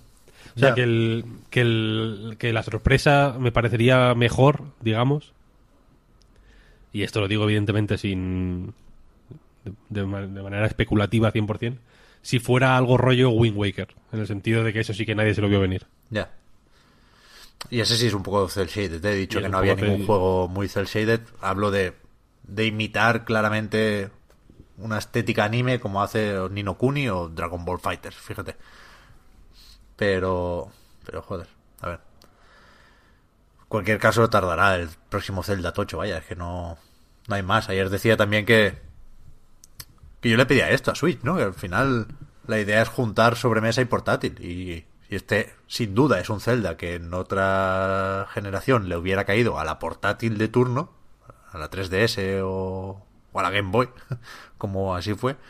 Y ahora, como solo hay Switch, pues hay proyectos que se parecen más a cosas de sobremesa y proyectos que se parecen más a cosas de portátil. Y, está bien que existan los dos. Y es lógico y era esperable que, que en 2019 tocara esto. Yo lo celebro. Sí, ¿Qué sí, más? Que vamos, joder, llevamos una hora y pico con el direct, ¿eh? Con la tontería. Es que no estuvo mal, ¿eh? Realmente, si, si lo repasas así, creo que puede puede quedar- quedarle un año muy muy apañado a Nintendo. Porque aquí nos faltan en principio, aparte de lo que vimos, el Pokémon nuevo y el Luigi's Mansion. Es verdad. que redondean la cosa. ¿Y Animal Crossing? Nah, yo creo que 2020, ¿no? Ya. Pep 2020. 2020 eh, se nos acumulan ya también cosas, ¿eh? Porque, bueno, no es que el Metroid Prime no saldrá ni de coña. Pero el Bayonetta 3, sí. Y el Animal Crossing, buenísimo. Que- Mm. Que venga A ya ver. do- 2020, tío. A ver, a ver. Y la NEC Pero ya. bueno, que de aquí a. eh, cuatro meses tenemos otro direct mi- mínimo, ¿no? El del E3, que, es- que, suelen ser, que suele ser así. Mm. movidito también. Sí. A ver qué tal, porque últimamente se centra mucho en el juego, habitualmente en singular, que están en- presentando ese año, que está jugable en el show floor ese año. Veremos. No sé si, si le tocará Pokémon ya o, o- o- o qué, o sea, este Zelda o, o qué pasa. Me sorprendió, por cierto, joder, es que no no creo que podamos comentar mucho, pero pero sí creo que es de justicia mencionarlo. Me sorprendió que no estuviera en el direct el Hollow Knight. Silk ¿Ya? Song, Ya. que iba a ser un DLC protagonizado por Hornet y pues es de esos que ha ido creciendo hasta convertirse en una secuela, en un juego con, con todas las de la ley. Y, tiene muy buena pinta, vaya, Hollow Knight, que, que os vamos a contar, pero el tráiler estaba muy bien hecho. O sea, presentaba muy, muy bien el juego. Me gustó un montón. Pero no tiene fecha, No, todavía no. así que vete a saber. Claro, no me acordaba de Bobby Kotick, Víctor. ¿Hay que hacer eso o qué? El amigo Bobby. La ha liado igual, ¿no? ¿Por qué? Coño, por despedir a 800 personas. Bueno, la flexibilidad, tío, movilidad, dinamismo. Unas veces te comes al oso. Y, y otras veces se lo te come a ti. Eso es, eso es lo, lo, lo- Se dice en la mejor película de la historia, evidentemente. A mí me, me incomoda hablar de esto porque, primero, me cabrea. Y segundo, no. No sé por dónde atacarlo, ¿no? No sé. Me, me- me marea pensar en esos números y en, las implicaciones de todo esto. Pero. No sé. Yo lo único que tengo claro es que. Bueno, ya lo habréis visto, ¿no? Ha habido jaleo porque Activision plantea una reestructuración. Activision Blizzard, que también incluye King, para reforzar, decían ellos, la, el impacto o el éxito de sus franquicias que ya son las más exitosas, ¿no? Y esta reestructuración, por una parte, busca, también creo que es justo decirlo, ampliar un 20% la plantilla de desarrolladores, ¿no? Pero de momento empiezan por reducir personal en sobre todo en áreas relacionadas con el marketing y el publishing, que dicen que tienen a mucha gente ahí, y se va a traducir en buen número de despidos, 800 más o menos, el 8 o 9% de la plantilla. Y todo esto coincide con el anuncio de beneficios récords y un- una serie de bonus para los jefes, bonus muy, muy, muy considerables. Y... no sé. Me, me parece que, que no que no es lo que toca aquí decir que el capitalismo funciona así y que sin estos bonus y esta forma de funcionar de las empresas no tendríamos videojuegos. No lo sé, yo creo que el 99,9% de nosotros mm, perdemos humanidad, como en el Dark Souls, y nos, nos hacemos huecos si no nos enfadamos al, al leer esto. ¿No? Y aunque no entendamos todas las implicaciones, y aunque no sepamos mucho de macroeconomía, la reacción humana tiene que ser esto no está bien. Esto tiene que haber alguna forma de hacerlo mejor. Evidentemente no Ubisoft, te- por ejemplo. no tenemos solución, pero mm, Ubisoft, por ejemplo, hizo más o menos lo mismo, ¿no? Que fue ganar mucho dinero y no despedir a nadie. Mm. La diferencia es sutil, ¿no? Pero si te fijas, se puede se puede ver. Eh.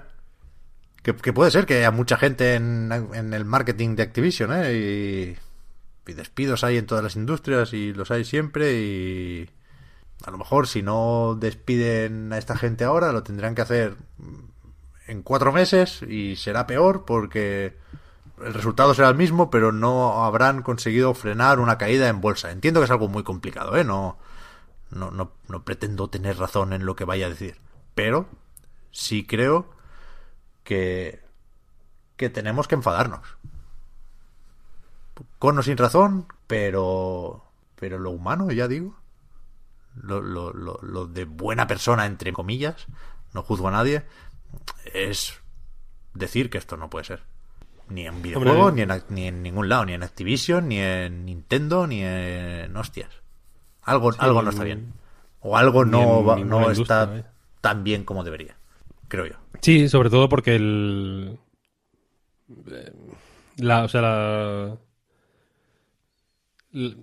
es, es de, yo entiendo que es relativamente difícil eh, contrarrestar o contestar mmm, de manera justa a la manera en que se ha comunicado esta decisión, que es hoy despedimos a 800 personas, pero ya mañana sí eso, contrataremos un 20% más. Que, me que personalmente me parece eh, que una cosa es tangible y la otra es, pues ya veremos, ¿no?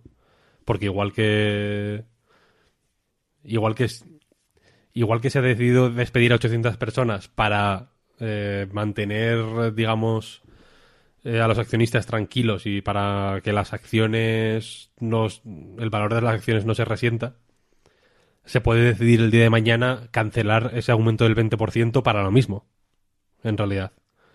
O sea, quiero decir que no es algo que esté ejecutado en plan, no, no, pues mira, hemos reducido un 8% en eh, marketing, ventas, publishing, etcétera, porque ahora mismo ya no nos hace falta. Yo entiendo que, por ejemplo, eh, Sean Leiden lo comentaba en hace poco que, el, que el E3 ha perdido relevancia porque pues hay una serie de cosas de de ventas y de marketing y de re relaciones públicas que ocurrían, que, que, solo ocurrían en el E3, que dependían 100% del E3, y ahora ya no. Entonces entiendo que eh, para una compañía como Activision, que, que me creo que, que, dependa menos ahora mismo de un tipo de relaciones públicas y de un tipo de marketing que, que se ha sustituido con, yo que sé, con youtubers y demás, eh, pues pues tenga que hacer ajustes de alguna manera. Mm, eso me lo creo. Pero sinceramente no me creo que que esto sea para ampliar plantilla. Sin más. Y desde luego eh, no me creo que que sea, que sea imprescindible hacerlo de golpe, ¿sabes? Mm, porque o porque evidentemente el, impacto positivo para ellos de despedir a tantas personas de golpe no existe si despides a una persona cada día. ¿Sabes? Durante un año. Porque una persona no. Para ellos no, no, no, les supone nada. Lo que les supone un ahorro, por así decirlo, sustancial es eh, una cantidad de, que se cuente por cientos. Y eso, y eso es a mí lo que me molesta. Que, que haya 800 personas en, ahora mismo en una situación, pues, más o menos complicada, porque imagino eh, que habrá quien lo quien las eh, lo, tenga mejor ahora mismo y quien lo tenga peor, quien se vaya a ir mmm, y tenga ahorros o tenga un finiquito sustancioso o tenga posibilidades de entrar a otro trabajo rápido y quien igual eh, pues se le tuerza la vida durante unos meses pero me jode que sean que sea eh, munición únicamente para para especular.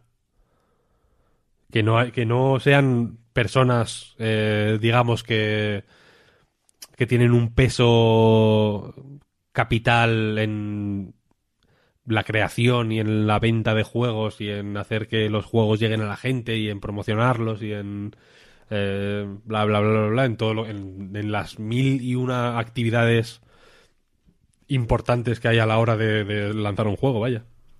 sino que sea puta munición. Para que el. Para que los accionistas eh, estén contentos. Y para que Kotick cobre 30 millones al año. Literalmente, ¿eh? 28 millones de bonos. No, o sea, 28 millones de dólares. O sea, me, me a- parece. Aclaremos que no lo has dicho por decir. Vaya. No, no, vale, y, si- y de hecho. Y de hecho voy a decir 28 porque me parece igual de obsceno, ¿no? Es que no hay. Sí, sí, sí, sí. Y te podría decir 10 millones y me parecería igual de... O sea, no es que la obscenidad sea mayor eh, a medida que más cobre. Es que ya, yo creo que llega un punto que ya es peak obscenity. No hay... No se puede ir, ir más allá, ¿no? Da igual, da igual que cobres 30 que, que 3.000 en cierto momento. Y...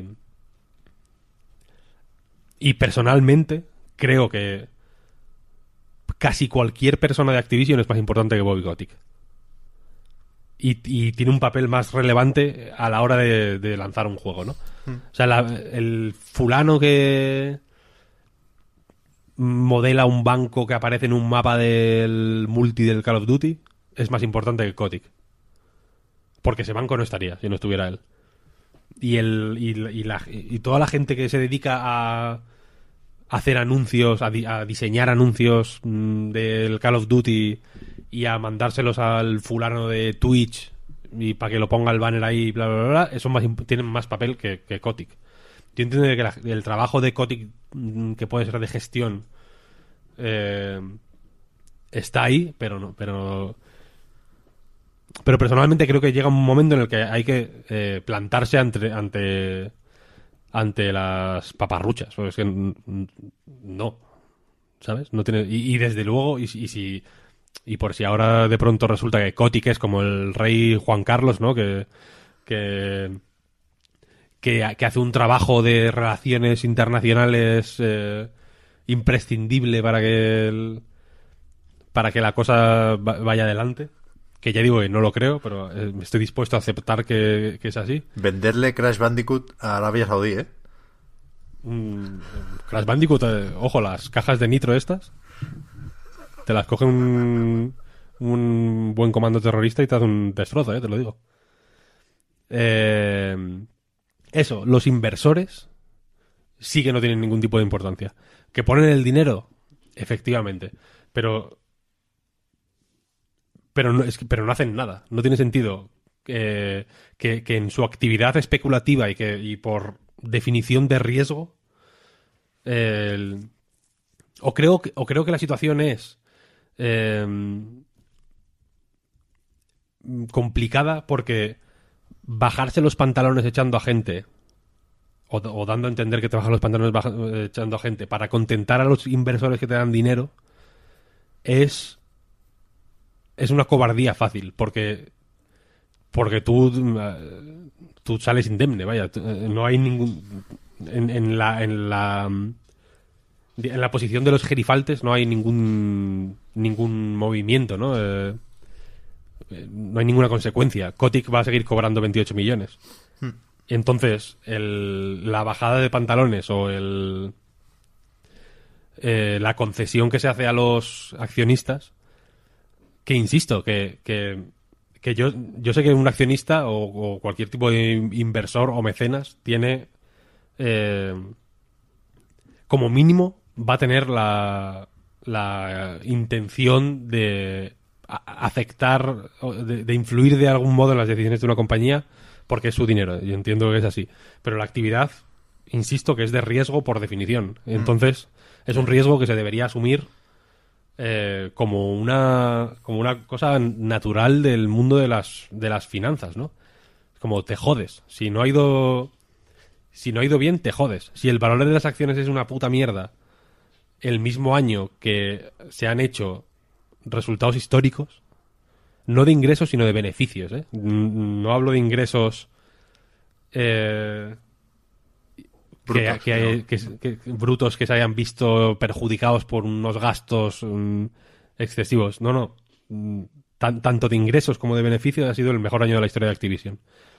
Si con esa situación, digamos, si manejando esas cifras eh, no pueden hacerlo mejor y tienen que, que- que despedir a 800 personas, cuando el valor de las acciones, o sea, de los, de los dividendos en, en que se pagan las acciones de Activision son un 9% más altos que el año pasado. O sea, que quiero decir que la situación es, es- la situación es buena para todo el mundo, excepto para 800 personas que se han ido a la puta calle.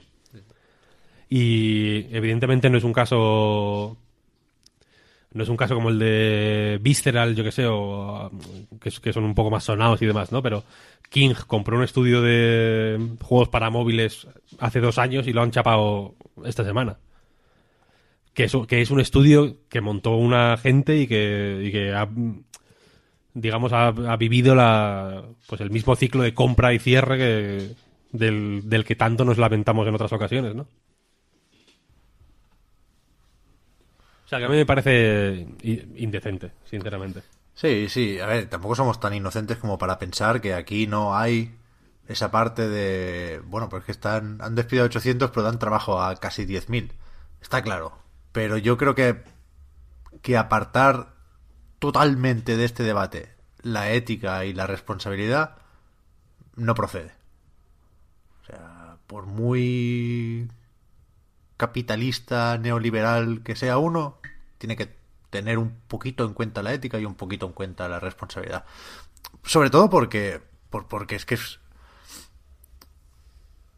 tiene algo de pavoneo, lo de empezar diciendo, ¿no? Cuando te diriges a los inversores, empezar diciendo que es el mejor año de la historia, cuando se sabe que está lo otro por detrás. Y, joder, justo en el caso de Activision, me cuesta mucho pensar y, y también te digo que, su idea de reestructuración sobre el papel, como dices Víctor, veremos si lo hace o no, su idea de reestructuración tiene más de reestructuración que otras reestructuraciones, que al final son eres camuflados, ¿no? O sea, eh, aquí por lo menos la excusa la, la, la tienen apuntada, la han dicho. Y veremos, ojalá la lleven a cabo, ¿eh? Pero, pero la idea esta de tenemos que centrarnos en, los monstruos, en las franquicias más, más, más grandes. No, no creo que, se- que sea excluyente con nada más. Quiero decir, a eso iba. Crash Bandicoot Insane Trilogy, que sería uno de los perjudicados por la reestructuración, ¿no? En principio lo que están diciendo es, esto no nos renta, centrémonos solo en, en- en lo que da cubos de dinero. Crash Bandicoot Insane Trilogy lleva 10 millones de copias vendidas. Eso es muchísimo dinero. O sea, eso es trabajo que se le puede dar a toda esa gente de marketing y publishing y, y- y es algo que te ayuda al final. El Crash Team Racing va a vender lo, lo indecible. El Sekiro también. O sea, creo que es el momento en el que Activision menos se está centrando. Vale que no está haciendo el corra, pero ahora, en el catálogo de este año y del pasado, no hay ni la idea ni la necesidad de renunciar a lo que no sea Call of Duty y Candy Crush. Creo que hay un, ¿no? Una cosa rara ahí. Sí, pero bueno, en, en 2016 o 17 también hicieron el mismo recorte, también que, que creo que fue de un 8% también. Y la excusa fue parecida y el- la situación era igual, eh, en el sentido de que crecieron respecto al año anterior y al anterior y al anterior, en fin. Mm. Que, que, que es, diga, es una. Yo supongo que la idea es presentarlo como una eve- eventualidad que ocurre sin. y que es difícil de evitar. Al final. Eh, incluso. Incluso. eh, incluso aunque las cifras mm, duras te contradigan. ¿eh? Porque efectivamente. Colocar 10 millones de Crash Bandicoot me parece un, un logro, sinceramente. Sí, sí, sí. Eh, y el. El Duty puede no haber ido tan bien como otros años, pero mal tampoco ha ido. No, no. Y, en fin, y eh, King sigue siendo, sigue dando dinero a las puertas. O sea, que, que la cosa la tienen bien. Mm. Y eso por no contar la, la trama de evasión fiscal que tienen montada para... No está, no está mal recordarlas, realmente. Por eso que, que, que es legal, pero, pero está ahí, quiero decir, ¿no? Si te vas a, si vas a hacer la puta pirueta para ahorrarte estos euros, pues yo, yo qué sé. elige dónde reinvertir. eh, La, la cosa es elegir dónde se reinvierte, ¿no? Es el dinero de la triquiñuela. Pues sí. Y, no, y yo no sé hasta qué punto está bien elegido. Esto, esto va a ser populista y demagogo y no quiero tirar por ahí, ¿eh? Lo, lo presento como anécdota, no, no, no forma parte del debate. Pero esta semana has visto que ha reaparecido Bill Gates, que está como dando muchas entrevistas, pues está presentando su, su anuario, creo que lo llama.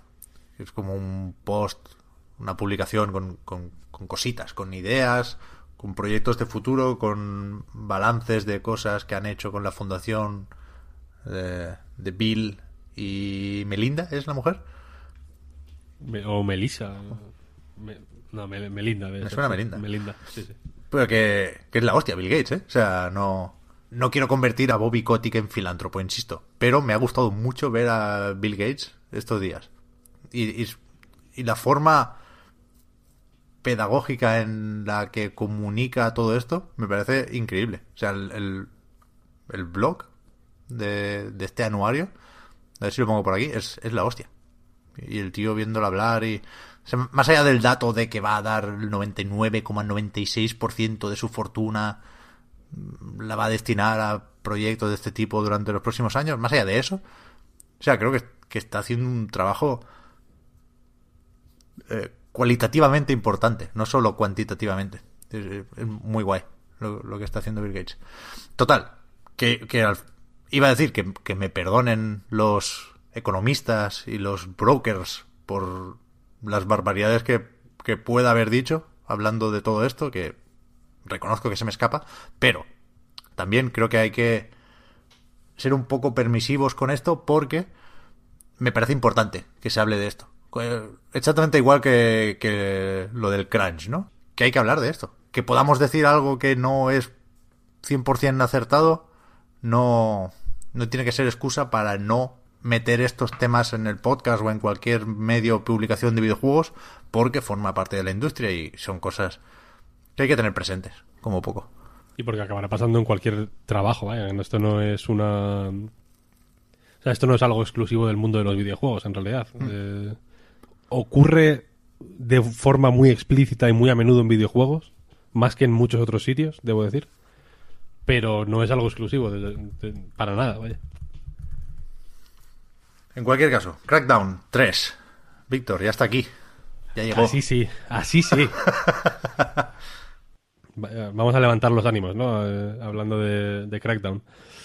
Eh, yo me voy a centrar, eh, aviso antes de nada para para que se entienda, yo creo, eh, mi postura de una forma más clara. Aviso de que yo solo eh, he jugado de momento a la campaña para un jugador. No he jugado nada, cero, cero minutos literalmente al multijugador. A mm, zona de demolición se llama, ¿no? El- Mm, Zone. la app donde está el multijugador. que está porque- aparte, ¿eh? es bestia esto, ¿eh? Claro, tan tan independiente de la campaña es el multijugador que es literalmente otra aplicación. No es. eh, o sea, so- son dos iconos en, el, en la Xbox para hacernos una idea, ¿no? Por un lado está la campaña y por otro el multijugador. La campaña tiene a una persona y la, el multijugador a dos. Bien jugado, ¿eh? Ahí el, el, diseño, el diseño de los iconos. Hostia, antes de Eh, empezar, Víctor, déjame hacer sí. una aclaración. Tengo un asterisco aquí y se me va a olvidar. Que la semana pasada dije lo de que en la aplicación de la prueba técnica, si te metías en los créditos salían dos personas solo. Y, y esto lo parchearon. O sea, es- ese mismo fin de semana, de cara a una segunda sesión de prueba, se actualizó la aplicación, metieron un parche y, entre otras cosas, supongo, arreglaba lo de los créditos. Y ya no salían solo dos personas, ya no solo salía eh, Elbow Rocket, sino que salía mucha más gente y, muchos más estudios. De hecho, estaba por ahí Certain Affinity. Curioso, o sea, hay mu- mucha gente en este en, este Crackdown 3, ¿no? En, sus dos modos y doble aclaración como como señalaba como posibilidad la semana pasada ya eh, efectivamente al ser aplicaciones separadas pues el logo de Sumo Digital sale solo al principio de de la aplicación de la campaña. Así que en ese sentido, el rollo créditos, autoría, está todo claro y todo bien. Pues teniendo. Habiendo puesto orden en ese sentido, yo he jugado a la parte de Sumo Digital, me considero un afortunado, porque. Porque ya digo que por lo que he podido leer por ahí después de. de que hayan salido las, los primeros análisis y demás, entiendo que es la, la parte buena, la campaña. Eh, buena entre, entre las comillas que, que se puedan poner o con las eh, con los asteriscos que se puedan que se puedan poner eh, porque escribiendo escribiendo el análisis eh, no me pude resistir a comentar la, la anécdota de que como como la gran mayoría de, de gente que compró Crackdown nosotros fuimos a Crackdown por el Halo 3 en su momento porque porque con Crackdown se venía una beta del Halo 3 que se utilizó evidentemente como reclamo para que la gente comprara un juego que por lo demás eh, ni era muy conocido ni era muy apetecible, porque estuve de nuevo echando un vistazo a lo, a lo, que habíamos escrito sobre Crackdown antes del lanzamiento de Crackdown en A Night, en los primeros años de A Night, y, y fueron todo cosas eh, muy, muy agresivas hacia Crackdown. ¿eh? ¿No dábamos un duro por él? Ni un duro, ni un duro. En el X06 de que fue el, el, el evento, el, el, equivalente ahora que, que, podría ser el FanFest, igual. Sí, bueno, el X018 que hubo también. Ah, bueno, de hecho sí, de hecho sí. Eh, que volvió después de un tiempo mm. en barbecho. Sí. Pues el X06, eh, que fue, no sé si la quinta o la sexta edición del festival, por así decirlo, que antes se hacía en Europa, vaya, cayó en Barcelona y, y las primeras impresiones fueron nefastas. ¿eh? Ahí estaba el Crackdown. Ahí estaba el Crackdown. Hostia, no me acuerdo. Ahí estaba ¿eh? el Crackdown. Yo Sí, recuerdo, sí. ahí recuerdo haber jugado al Gears of War y al Lost Planet por primera vez. Pues ahí estaba el Crackdown, amigo mío. Hostia. Y. Y efectivamente las primeras impresiones son nefastas. Es un juego eh, especialmente malo para, para ver en una feria de este tipo. Y no, hay, y, y no deja de ser irónico que para acercarte a la beta de un juego que en esa época era el colmo de la sofisticación y de lo y del buen diseño de videojuegos, ¿no? Como era Halo 3, que sigue siendo un muy buen juego, por cierto.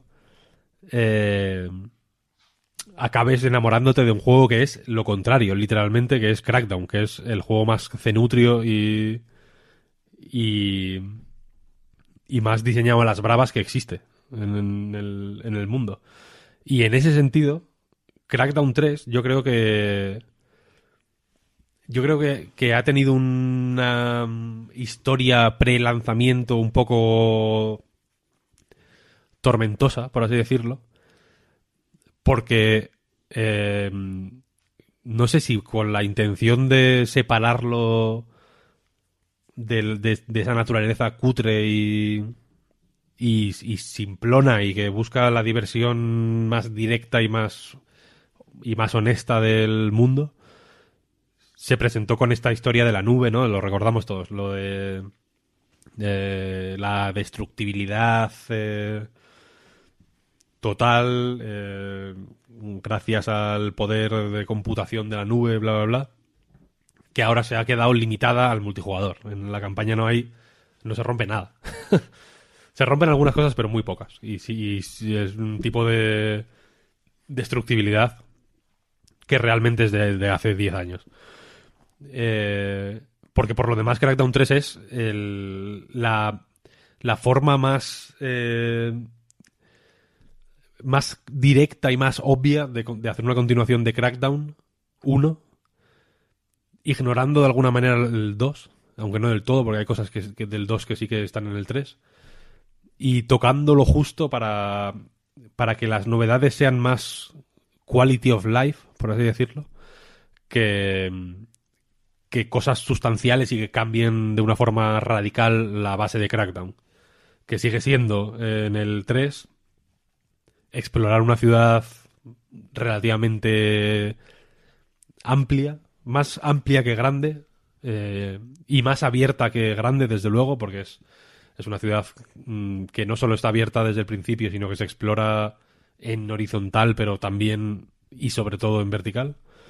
Eh, durante esta exploración, pues vas eh, enfrentándote a las distintas facciones que tienen el control de la ciudad, que ahora ya no son pandilocos per se, sino las las fuerzas de seguridad de Terranova, que es la megacorporación que controla eh, New Providence. Que Hay se mu- llama la- Muchos robots también. Me sorprendió que hay muchos robots. mucho robot, mucho neón, mucho drone. Muy futurista. A mí es lo que menos me gusta eso, la sí, a mí verdad. también. Eh, me mola una Crackdown eh, que lo estuve jugando ese fin de semana porque lo pusieron ahora mismo sí ya no sé si está gratis pero desde luego la semana pasada estaba gratis en en la store de Xbox el de 360 y y una de las no, no quiero decir que, la, que una de las gracias del primer Crackdown sea que es un poco racista pero pero por ahí van los tiros Hay, hay algo, hay algo. hay algo porque ahí pues las bandas los pandilocos pues eran los chinos los latinos y los rusos no de una forma muy explícita además Sí, sí, sí. Pero yo, yo creo que hay. O sea, la fórmula Crackdown es una cosa muy concreta y ahora hablaremos de esto, ¿eh? pero. Y, por cierto, no lo he dicho yo, nos situamos. Yo he jugado esta pasada madrugada a Crackdown 3, cuatro horas igual de campaña. Me gustó más de lo que esperaba. Y jugué un par de partidas a multijugador en esa prueba técnica que dejamos para el final porque es como indica la app para echarle de comer aparte. Pero... Eh, ¿Qué iba a decir? Así, que no, no sé qué manía tienen con los robots, tío. Porque la gracia de Crackdown, una de las gracias, era ser consciente de que estabas matando a gente.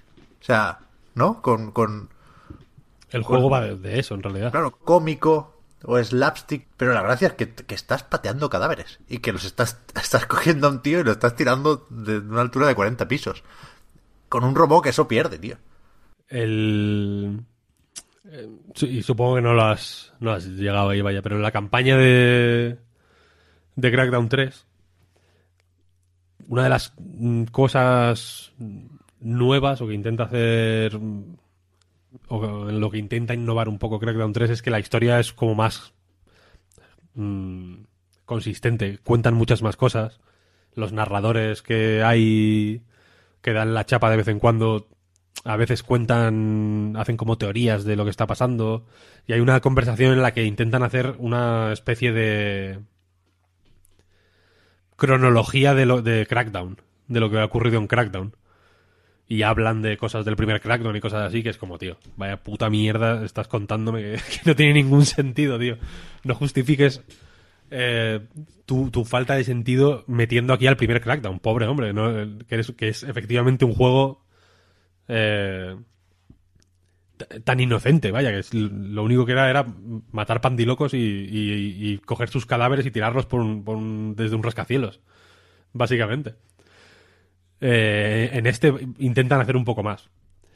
Y la cuestión es que, eh, efectivamente, el- no lo quería decir de esa forma tan explícita, pero el gran giro del primer Crackdown es, pues efectivamente, estás matando peña al final de una forma extrema y, y- por cientos de personas. Eh, un giro final que a mí me gustó mucho en su día, por cierto. Eh, y aquí, como como supongo que no se puede repetir exactamente lo mismo y Terry Crews es el protagonista el actor este de Brooklyn Nine-Nine eh, la cosa es que tú eres eh, la agencia digamos los, pacificadores del primer crackdown ahora son de alguna forma una especie de grupo de resistencia anti eh, Terranova que es ya digo como que es una especie de Microsoft, en realidad, ¿no? Es una mega compañía que, que, tiene, que tiene negocios un poco en, en todo lo que, lo que puede y que tiene una vertiente humanitaria, filántropa, muy grande. pero que tiene un reverso oscuro, ¿no? Es, eh, hay una apagón a nivel mundial, entonces un montón de refugiados llegan a New Providence y vas descubriendo pues que, que el Refugees Welcome de, de esta mega co- corporación no es tan altruista como parece y que en realidad eh, lo único que quieren es someter a la peña y esclavizarlos para su propio beneficio. Lo que es trabajar eh, de, de toda la vida. Vaya, les están dando trabajo, que no se quejen. Y mm, yo, yo creo que, que se esfuerza mucho en que todo este rollo tenga algún sentido, pero personalmente no creo que lo tenga en ningún momento.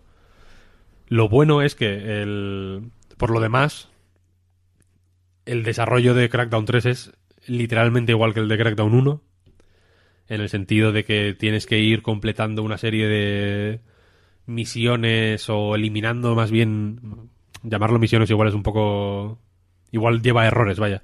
Hay que eliminar una serie de objetivos en dispuestos alrededor del mapa para debilitar las defensas de los distintos generales de Terranova. Cuando debilitas lo suficiente las defensas de un general, digamos que se, de- se, se te permite el acceso a su a, a su cuartel general o a su a la zona en la que está escondido o lo que sea.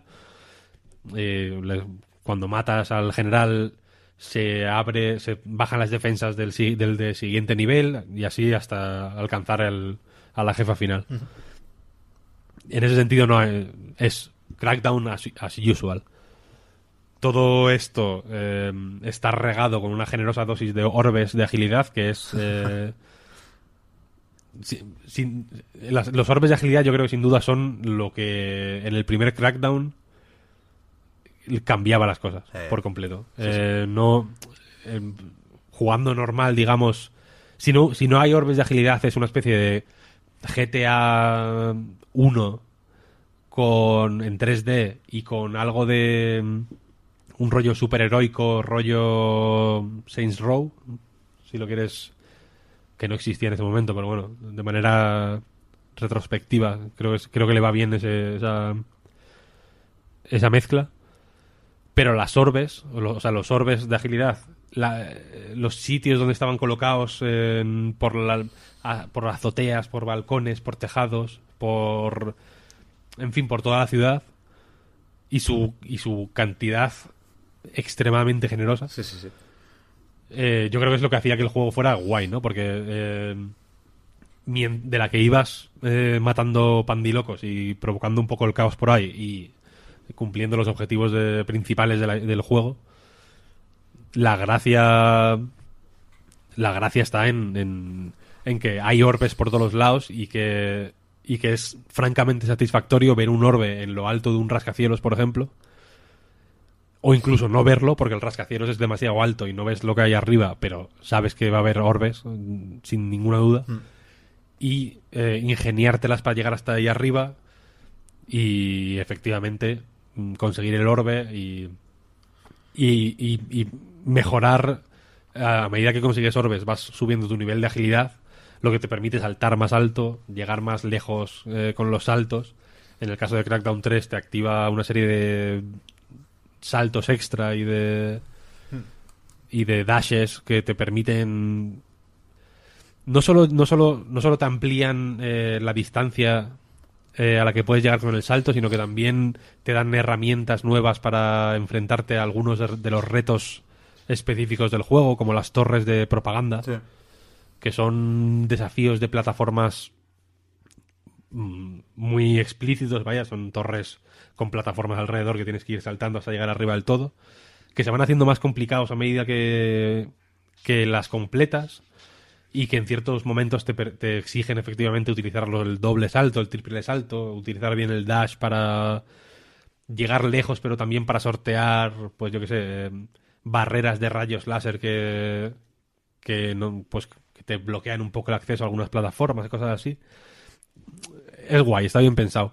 Y, y estas torres de, de propaganda de Crackdown 3 me sirven para para como ejemplo de una de, de lo que yo creo que es la mejor novedad de Crackdown 3, que es que es un Crackdown bien diseñado, diseñado por gente que que ha entendido que la manera de crecer de un juego como Crackdown es no cambiando las bases mecánicas, no cambiando eh, la manera en que se dispara o se salta o se corre o se se hace frente a los grupos de enemigos o lo que sea, sino diseñando tan bien como se pueda el mundo en el que haces eso.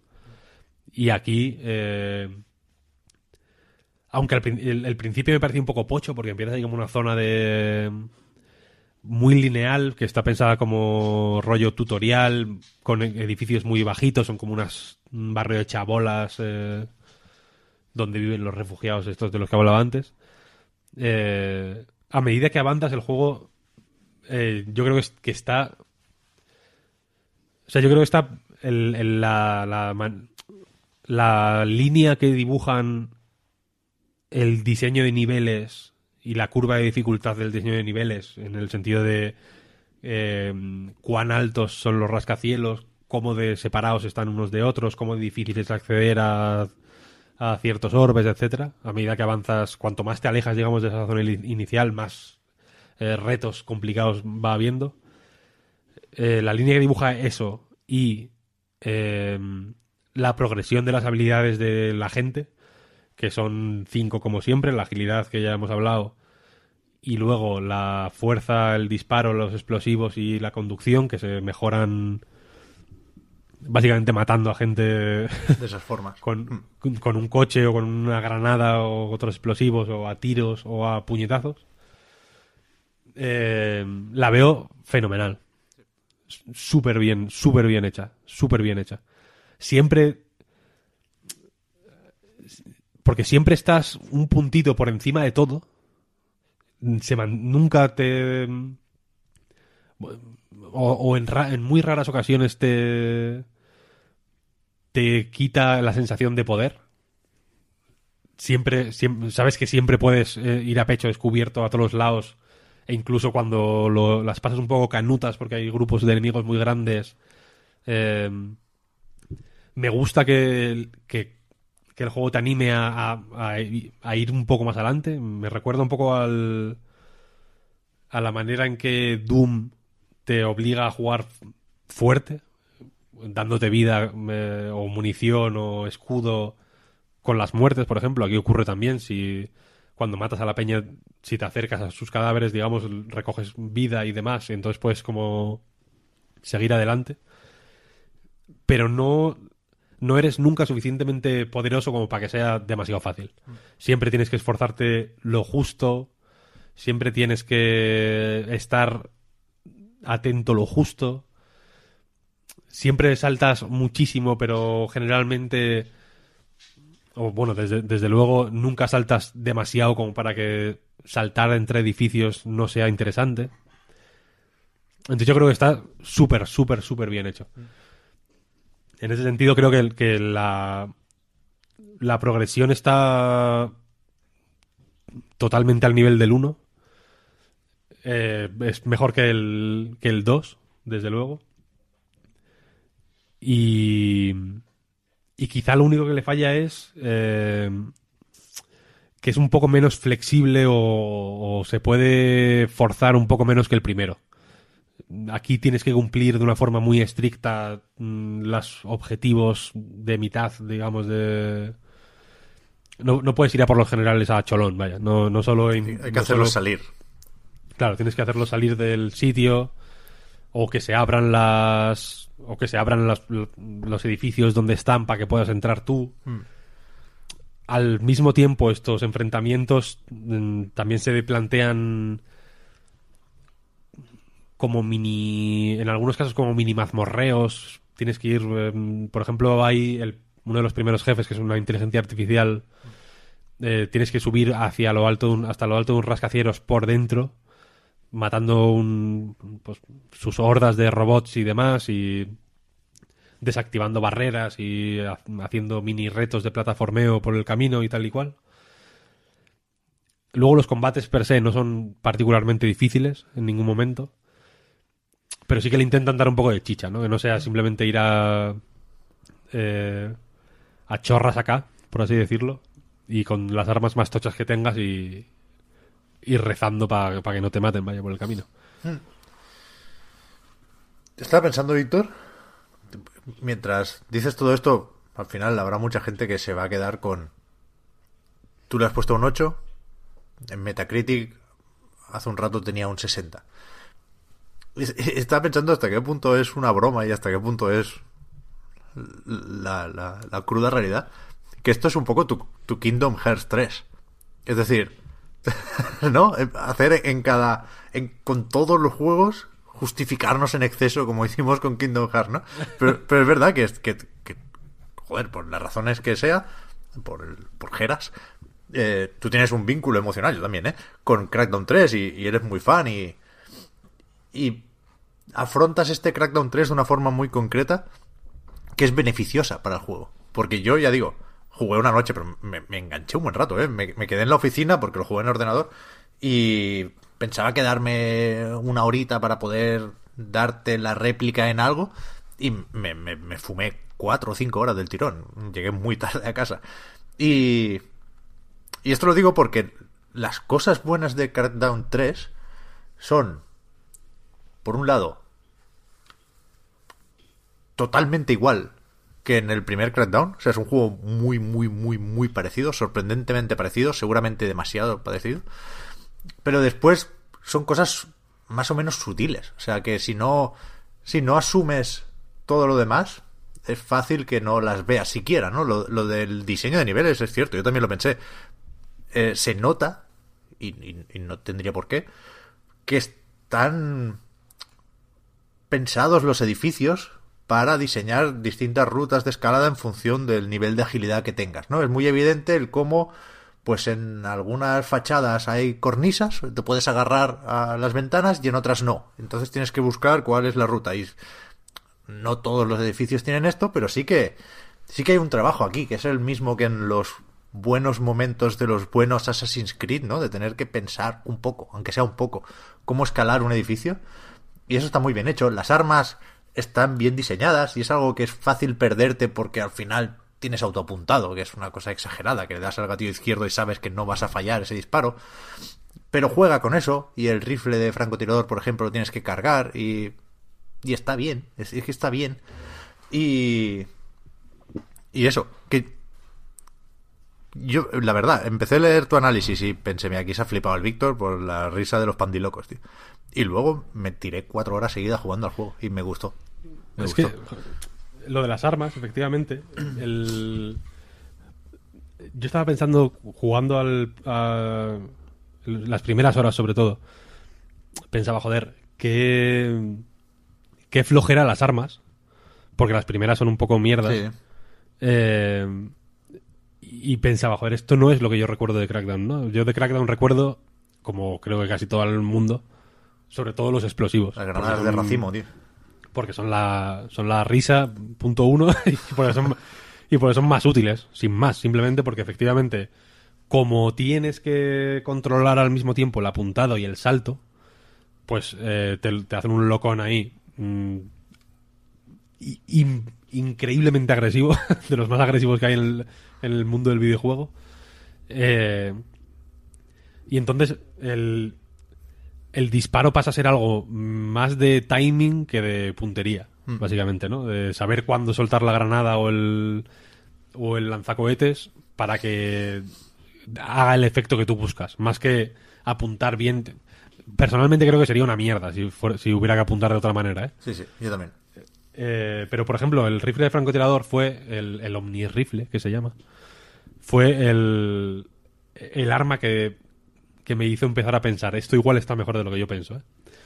Porque eh, que haya que cargarlo y soltarlo, aparte de que es extremadamente satisfactorio y te permite hacer headshots a unos mm, a unos a unas eh, distancias totalmente ridículas y desde y desde el puto aire que es la cosa más, más increíble del mundo y aparte del headshot como en el primer crackdown esto esto me parece un detalle que, me- que es de que Sumo Digital o quien sea o Dave Jones que también estuvo ahí como haciendo que es el creador de GTA y tal, ¿no? Que, estu- que estuvo como de asesor, eh, fue el camilla de este, de, de este juego.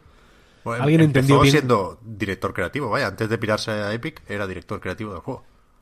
Sí, pero creo que con, con- en la época de Sumo ya a tope, creo que hizo como supervisión del Puede ser. proyecto, más que otra cosa. Puede ser.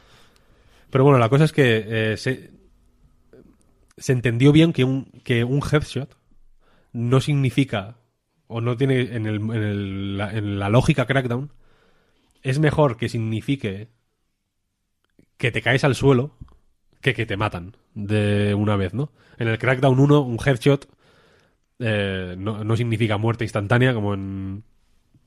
Iba a decir como en el resto de los juegos, pero en la vida real casi siempre es así también. El headshot es que me, que me, que me da un traspiés y me, y me tropiezo al- en el suelo, ¿no? Es el primer crackdown. El Dave Jones este parece un tío un poco chiflado del- de, la tecnología y el primer crackdown en buena medida yo creo que es una forma de experimentar con el, con el ragdoll, vaya. Y hay ragdoll eh, en cantidades industriales. Y aquí, que el headshot sea eh, activa el ragdoll, es, es, es la hostia, es genial, es brillante. Porque te permite, por ejemplo, eh, a los enemigos pesados hacerles que, se- que les dé el jamacuco y mientras se levantan o no, pues les puedes lanzar, por ejemplo, un coche. O les puedes coger un barril explosivo y tirárselo a la puta cara. O, o- o una piedra, simplemente, ¿no? O incluso... eh, hay una, hay una zona que hay como rascacielos conectados por, por pasillicos. Que hay un montón de hijos de puta ahí que, que- pueden ser un poco peliagudos porque desde abajo es difícil darles y tal. Ellos, ellos te tienen muy bien encañonado, pero tú a ellos no tanto. Entonces es guay meter un, headshot y mientras el enemigo está ahí como que si sí que si no, coges el cadáver de otra persona, se lo tiras y entonces como los, como los pasillicos estos no tienen barandilla, pues se cae. Se cae 30 pisos para abajo y se mata. Bien, Eso- esos son los momentos crackdown Claro. Que, que hacen que el, ju- que el juego se disfrute. Y a los dos Y es segundos, cierto- cuando estás ya con el siguiente grupo de enemigos, te llegan los orbes rojos y da todo el gustico, tío. Efectivamente. La y, hostia, si tienes, y si tienes suerte y subes de nivel, pues te hace ahí el mega. el, el momento onda expansiva de Goku. Sí, sí, sí. Y, y subes de fuerza y, y ahora ya no puedes coger solo coches, sino que también puedes coger furgonetas. ¿No? Y entonces tienes como una, un nivel más de pandilocura que, que ejecutar. El, lo de pandilleros, lo de, lo de la pandilocura, vaya. eh, es, es, es, es, es una especie de, es una- como un intangible que ayuda mucho a entender qué hace que Crackdown sea, sea un buen juego. O sea, un juego divertido. Eh, y son esos, esos momentos. Es el, el extra, ya digo, el extra de, de poder que tienes siempre y el extra de control que siempre tienes sobre lo que ocurre. Porque ya digo, por ejemplo, el, apuntado es automático y, y, y- y muy tocho, vaya, porque se apunta, es, es un auto apuntado con una distancia extrema, con una precisión abrumadora. Y, pero es que hace falta. Hace falta, porque generalmente estás muy. Eres tú contra, contra grupos muy, muy grandes. En las. En las misiones. En, en las misiones principales, por así decirlo. Que de nuevo son. Están bastante mejor diseñadas de lo que parecía en las. En las ferias donde vi el juego. Y que las del 1 incluso porque son pruebas que giran alrededor siempre más o menos de las mismas ideas para cada facción, digamos. Por ejemplo, en la, la inteligencia artificial esta que decía antes, eh, sus pruebas tienen que ver con eliminar un grupo de enemigos para hacer que salga un jefe, una especie de mid-boss y, ma- y matarlo, y ya está, ¿no? Y liberas como la una estación de tren. Luego hay otras que son como unas comisarías que tienes que trepar el edificio de la comisaría, por así decirlo, buscando a los mm, comandantes o generales, no sé cómo los llaman, y matarlos. Hay tres o cuatro en cada comisaría. Luego hay otra que tienes que abrir, que desactivar una serie de puntos en un en una zona del mapa para abrir un garaje y destruir los coches que hay dentro. Entonces, cada prueba de estas, que son, aunque la idea es la misma, el diseño, digamos, del, del recorrido es diferente y te obliga a jugar de maneras distintas. A veces estás más descubierto, a veces estás en sitios más pequeños, a veces vienen más enemigos, a veces menos, ¿no? Eh, y generalmente en estas misiones, como, como matas a muchos enemigos porque están concentrados en, esa zona, eh, si los matas rápido y los matas de forma eh, muy agresiva, te sube, digamos, el nivel de búsqueda de esa facción. Entonces llegan más enemigos, progresivamente más tochos, cuanto más subes. Hay, hay tres niveles. Si subes hasta el nivel 3, pues te vienen como en el GTA con los tanques, ¿no? Y toda la virgen. Eh, entonces, como siempre tienes que hacer frente a un número muy tocho de enemigos, y ya digo que cuanto mejor juegas o más, o más violento juegas, más enemigos, funciona que, que, que estés eh, sobrepotenciado y que tengas un apuntado anormalmente bueno y que, y que, y que tengas una capacidad para la pandilocura extrema, porque, porque si no, no tendría, no tendría sentido, vaya, no funcionaría el juego. Y ya digo, es un juego muy vasto, muy. eh, muy vulgar. No, cre- creo que no, creo que tenga nada malo eh, en que sea un juego vulgar. El primer Crackdown, de hecho, es. eh, joder, insisto en que la gente se lo intente bajar o al menos mirar algún vídeo de YouTube. Porque. o sea, eh, insisto en que venía la beta del Halo 3 en, el Crackdown. O sea que es ligeramente anterior al Halo 3. O sea que ya estaba el Halo 1 y el Halo 2 antes, de, antes del primer Crackdown. Y por ejemplo, los menús del Crackdown 1 son de, de puta aplicación de Windows 95. Es, es flipante. Es, la cosa más fea y más vasta que se ha visto, que se ha visto en la puta vida. Aquí en el Crack y, y Crackdown 3 sí ti- tiene un poco más de user experience, por así decirlo, pero insisto en que alegro que, o sea que me alegra que se respete la esta cualidad cutre y vasta que tiene Crackdown. Creo que es creo que, sí que es una muy buena idea.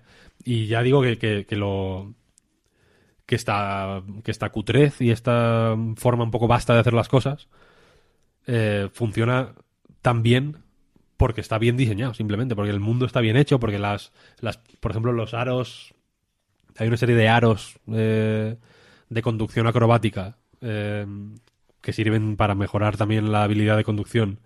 Y a los que se accede generalmente con el coche de la agencia, que puedes saltar y puedes trepar por paredes y toda la virgen, eh, están, colocados en sitios muy buenos, que generalmente no solo te obligan a coger una recta y tirar para arriba, como, como puede ocurrir con motivos, yo que sé, en un Forza, sino que aquí como puedes, como el coche no solo se, se limita a ir por carretera, sino que puede saltar y puede trepar por edificios y toda la hostia, pues también se convierte en un mini reto llegar hasta la zona del aro, ¿no? Mm, Pegar tales brincos para llegar a la fachada de tal edificio que te permita llegar a, a unos paneles solares y no sé qué, no sé cuál, no sé cuál. O sea, hay una serie de, de desafíos eh, diseñados alrededor de la conducción, que es lo peor del juego, por otro lado, en realidad. Eh, que dejan ver que es, que es, que es que está bien pensado, vaya. No, no, no, lo digo de forma, y tampoco lo digo de forma emocional, eh, o, o, no quiero que, que parezca que, que, que como tengo una relación mm, que va más allá de lo intelectual con Crackdown, me he dejado mm, convencer, porque yo iba muy de culo con este juego, vaya. Yo estaba convencido de que iba a ser un ñordo de primera. Sí, sí, sí, y porque creo que le porque creo que le va, que le va mal a Crackdown el me- convertirlo en eso. Porque volviendo al principio, el primer Crackdown, su única razón de ser, era ser un vehículo para la beta del Halo 3. Y ya, Sí, para desde, venderte, desde el punto de vista de Microsoft sí, pero yo creo que el Dave Jones sabía lo que hacía. Quiero decir, Sí, sin duda, sin duda, pero que, pero que el, pero que el, si no, si no hubiera vendido, o sea, si Crackdown no hubiera vendido con la beta del Halo 3, no habría Crackdown 3, no habría Crackdown 3 y no habría Crackdown 2. sin duda. Y, sin duda. y- y habría, ven- y habría vendido, pues yo qué sé, 300.000 copias. Sí, sí. Volviendo a, a lo de los aros de conducción, Víctor, yo creo que es un buen resumen de, de lo que es Crackdown, Y, y ahora tengo que apuntar una- unas cuantas cosas, algunas buenas, algunas malas, ¿eh? Pero, joder, nos estamos enredando una barbaridad. Pero guay, guay, me gusta hablar de Crackdown. Me gusta recordar esto también. Uno de los aros de conducción de estos, que efectivamente están en sitios moderadamente inaccesibles, yo lo cogí. No, no tenía, supongo que te lo dan más adelante, no, creo que todavía no podía escalar paredes con el coche, pero sí había subido la fuerza lo suficiente como para poder coger el coche. Entonces, lo pillas en brazos, vas saltando por edificios con el coche a cuestas, lo, lo, lo dejas en una azotea y a partir de ahí tiras, ¿no? Y pillas el, el aro esto. Eso me gustó un montón. Y que, que Crackdown ten- tenga que ser esto y solo esto, me parece guay. O sea, en, en su premisa, y es una premisa que hay que comprar, y es una premisa que no es para todos, y es una premisa que tenía más sentido cuando como comunidad y como industria estábamos descubriendo el sandbox, que eso es lo que, ¿no? La razón de ser del primer Crackdown, es verdad. Ahora es, es- se nota viejo por eso, ¿no? Porque es- está experimentando con algo que ya conocemos. Es, un poco Bueno, menos... está, un que po- está pasadísimo, vaya, ya está eh, Claro. estu- estudiado y, y, y superadísimo. es mucho menos natural en ese sentido, ¿no? Y, y aquí tendría sentido incluso preguntarse si necesita secuelas Crackdown. Pero bueno, aquí estamos. Pero que es- una premisa que es necesaria, pero que tiene cosas negativas. Quiero decir, la necesaria libertad implica quitar diseño, ¿no? Porque no hay. Es que no hay, no hay misiones, no hay. No hay un diseño de, niveles, más allá de la creación del mapa y la colocación de los enemigos. No hay una progresión dentro de una misión. Es una libertad absoluta que, que, implica o acaba implicando repetitividad. Lo que pasa que hay una serie de soluciones emergentes que lo compensan, ¿no? Pero, pero es cierto que es muy difícil toquetear la fórmula Crackdown.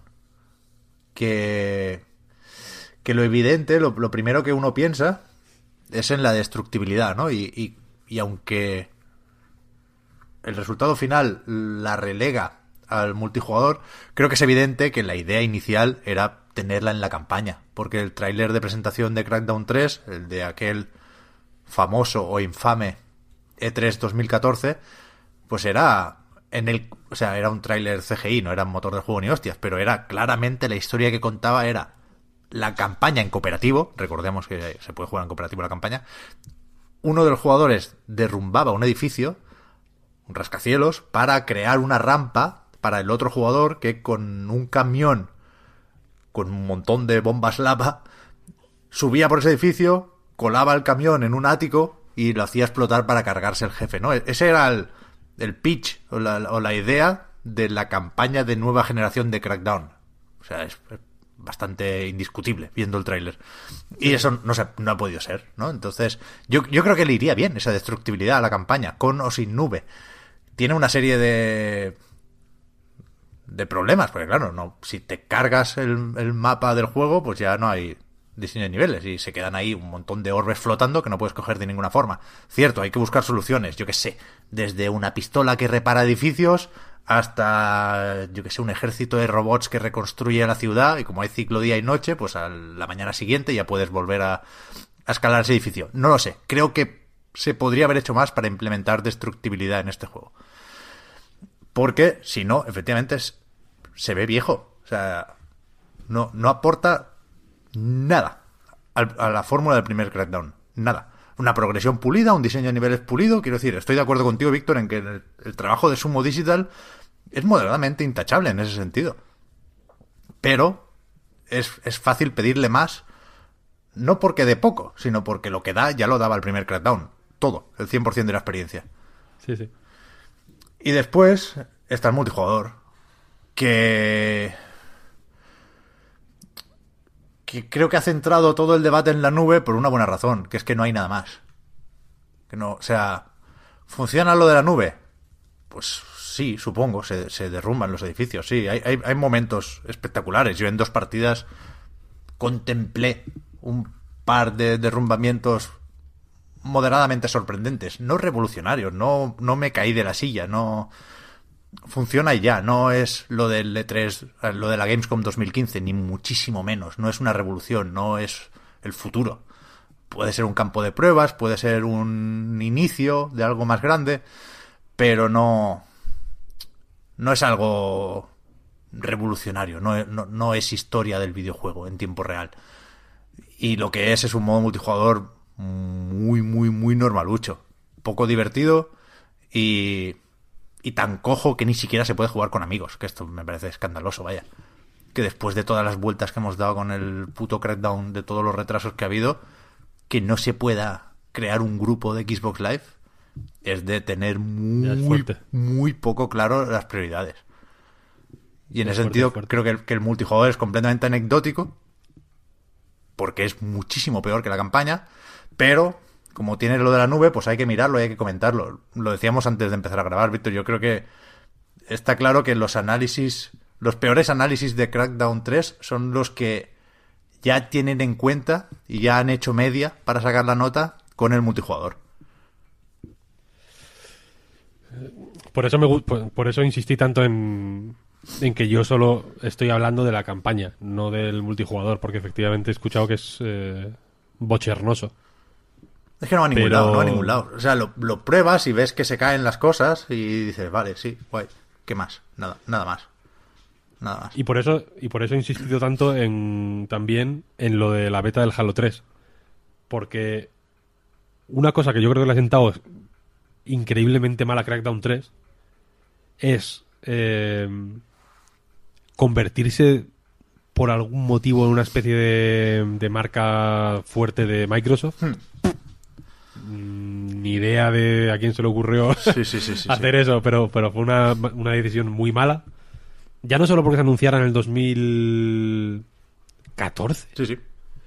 2014. Habrá gente que esté escuchando esto que no estaba, que no estaba ni viva en el 2014. en 2014, por favor. Si, o sea, el, el mundo ha cambiado de- desde el 2014 un montón. Cuatro veces. No se puede. No, no es un juego que acepte el hype, quiero decir. No, no. tiene. No tiene sentido. Insisto en que eh, las, las mismas misiones, por ejemplo, las mm, refinerías estas químicas que hay por el mapa que son. Que, so- que son las misiones, digamos, para sacar a, al- algunos jefes del este. Hmm. Que tienes que tirar piedras en, Sí. en unas máquinas y cosas así. Eso está bien, eso iba a decirlo, ¿eh? También, que... Pues Pues, eh, es- esa misión la vimos tú y yo, una similar, vaya. En el E3, cuando grabamos E3 la película. Y recuerdo haber comentado en plan, pero, pero qué puta mierda, de Q3, tal, no, yo no sé cuál, no sé cuál. Y esas misiones están muy bien. eh, Están. Son sorprendentes. Para, para ser básicamente. Eso, pues unos pozos ahí que suben y bajan y tienes que colar piedras. Y poco más. En algunas hay que romper unos, unos tanques de sustancias químicas y no sé qué. Pero bueno, que la, que la base es súper parecida en todas. Eh, joder, los recorridos están bien diseñados. Creo que el- es inteligente que el que digamos que el agua que hay debajo de las plataformas estas de extracción sea venenosa, ¿no? Porque te obliga a, fijarte en el suelo de otras maneras.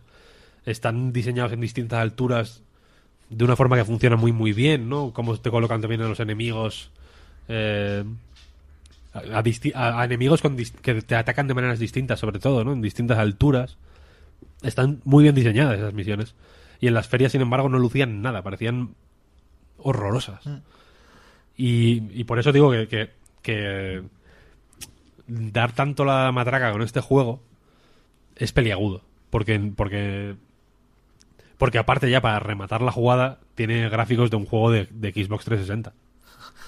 Tienes sus Pero- momentos, ¿eh? pero Tienes sus- Literalmente. O sea- no tiene ningún, tiene- eh, los momentos que tiene son con las putas luces de neón y las mierdas. La distancia de dibujado es mejor y demás. En ese sentido sí que funciona mejor igual, ¿no? Para, para subirte a, a zonas elevadas y otear en busca de orbes y demás, funciona un poco mejor. Pero to- todo lo que tiene, todo lo que hace más a nivel de iluminación y tal, a mí me parece contraproducente. Porque te mete unas, unos contraluces asquerosos que te quitan visibilidad. De noche es grotesco el juego. De día está mucho mejor. Sí. Que- Creo que, creo que todo lo que hace de más, mm, en ocasiones le, le- le sienta mal. vaya. Pero me hizo gracia también que una de las opiniones más positivas que vi sobre Crackdown 3 ayer era la de Digital Foundry, que uno podría pensar que debería ser eh, un, juego que no les entrara para nada, ¿no? Porque por los ojos, desde luego, no entra. Y, en cambio decían que era muy divertido, que la sensación de escala estaba muy lograda, y eso es cierto, vaya, eso pasaba también de nuevo en el primer Crackdown, ¿eh? No aportan nada respecto a eso. Pero Crackdown es un juego sobre acortar distancias, sobre ver algo que está muy lejos y llegar en un momento, ¿no? Y eso, eh, ese es el resumen de Crackdown. Y lo hace bien, este también, porque entiende, como decías Víctor, de qué va esto. Y, y eso, yo, yo creo que está guay. Pero efectivamente el, contexto lo ha, lo ha matado o lo, está matando. O sea, no, no puede ser un, un abanderado de un catálogo, de una consola. No puede serlo. Y en ese sentido creo que deja claro hasta qué punto Microsoft está fallando últimamente con, con la propuesta First Party que con suerte reconducirá con esos estudios que está comprando últimamente y, no sé ya si de cara a la nueva generación, pero, pero efectivamente construir hype para Crackdown 3 no podía acabar bien de ninguna manera. De ninguna también, manera. También te digo, y por ir cerrando si quieres, que eh, en el 2014 cuando se anunció este juego, yo no sé si Microsoft qué estrategia de futuro tenía o qué planes o qué, o qué realidades actuales tenía ya en, proceso de, desarrollo y lanzamiento. Porque en realidad, eh, como juego de Game Pass es impagable. 100%. eso, es la última nota que tenía aquí en la libretica. Evidentemente, en el 2014, si, si, llegan a salir, si llega a salir este juego en el 2016, bueno, en el 2016 salió el Game Pass en el 2017. Ah, creo que. Bueno, no sabía decírtelo. A finales del 17, creo que fue cuando se anunció que saldrían los juegos de lanzamiento, ¿no? Porque se apuntaba a Sea of Thief, que era a principios de 2018, y, tardó unos pocos meses. igual es 2017, ¿eh? cuando salió el game. bueno, da igual. Si no, se, si no se llega a retrasar, porque iba a salir en el 2016, Crackdown 3, hmm. se ha ido retrasando constantemente hasta, hasta el día de hoy.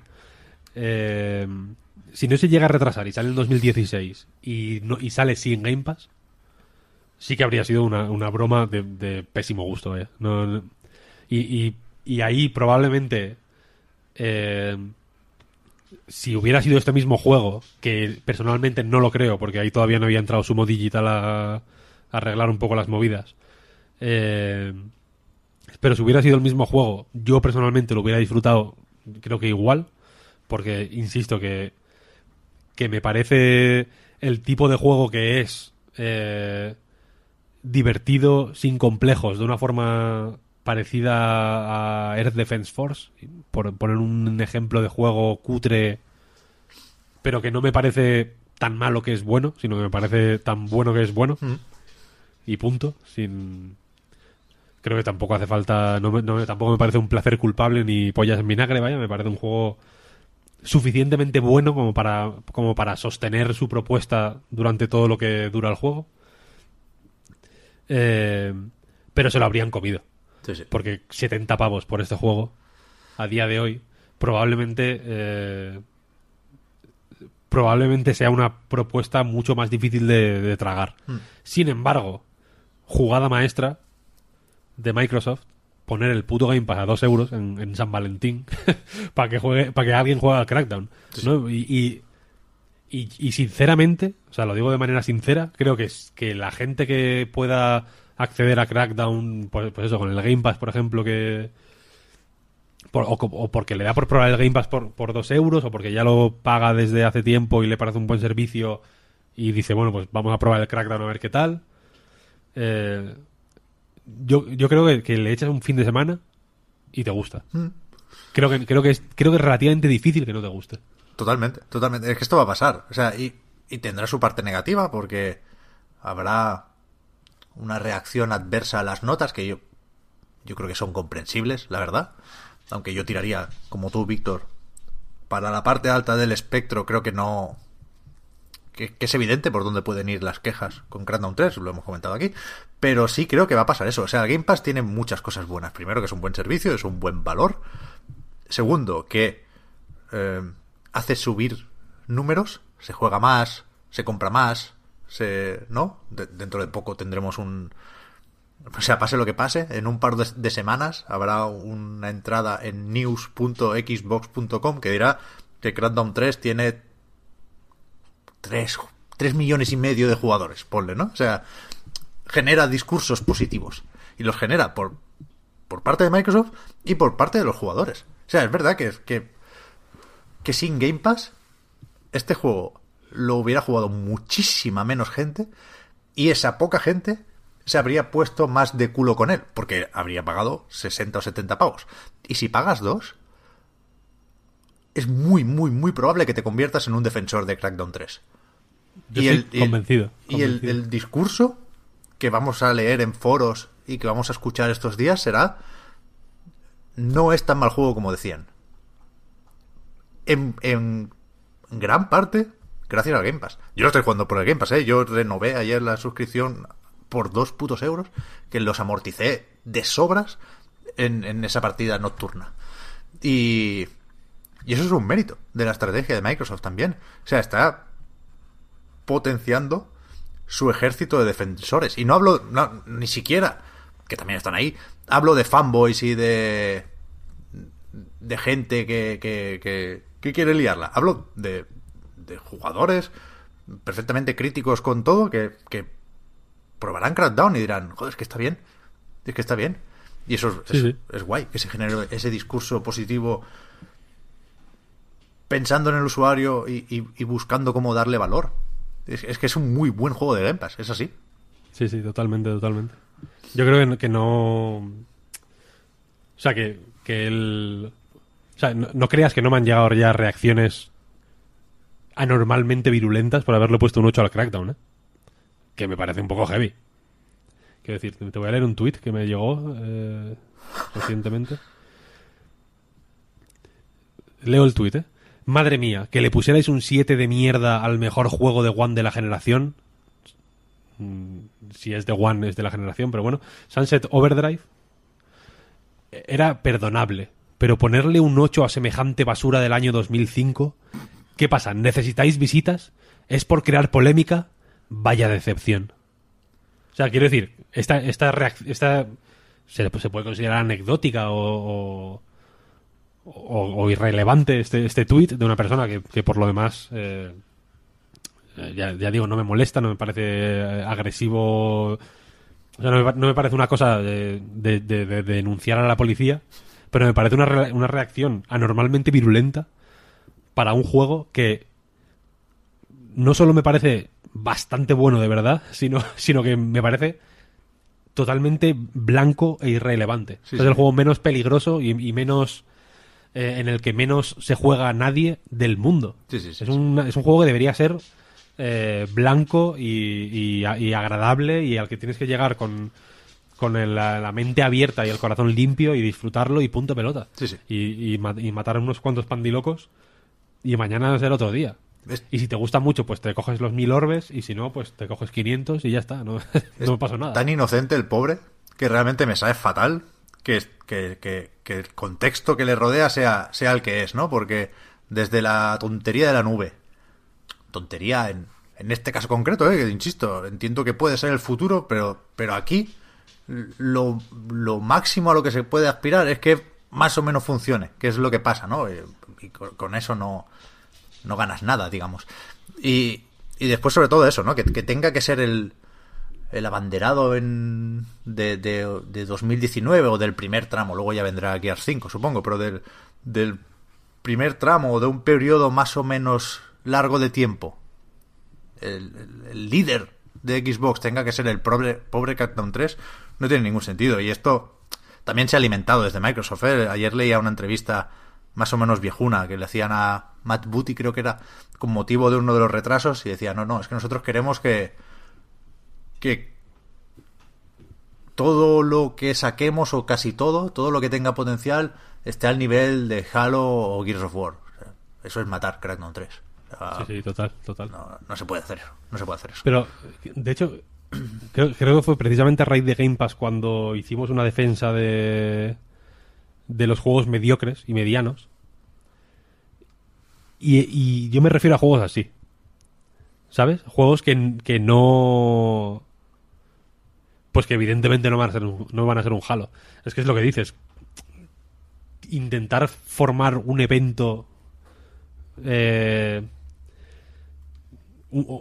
intentar hacer que Crackdown sea un hito, como, como son hito todos los Gears of War, todos los Halo, Hmm.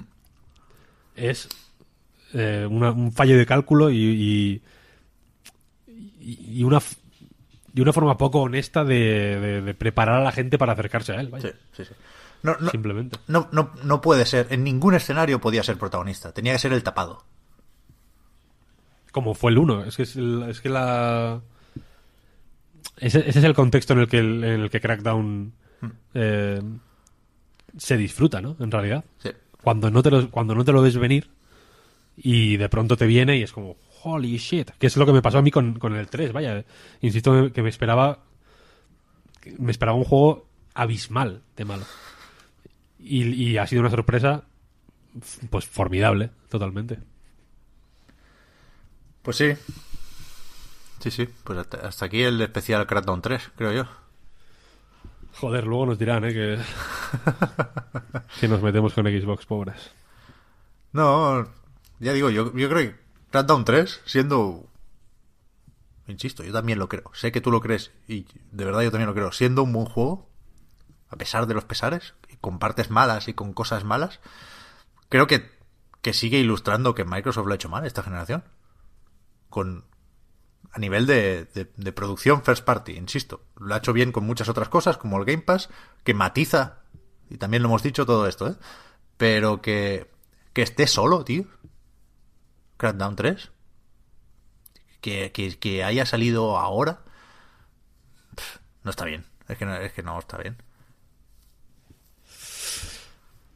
Es complicado. También te digo que los los juegos que maneja Microsoft y que ha manejado en, en general en los últimos años, eh, incluso Gears of War 4, que es un juego que, que- del que nadie se acuerda ya, son complicados, ¿eh? O sea, son, son mucho menos agradecidos que un Death Stranding, por ejemplo.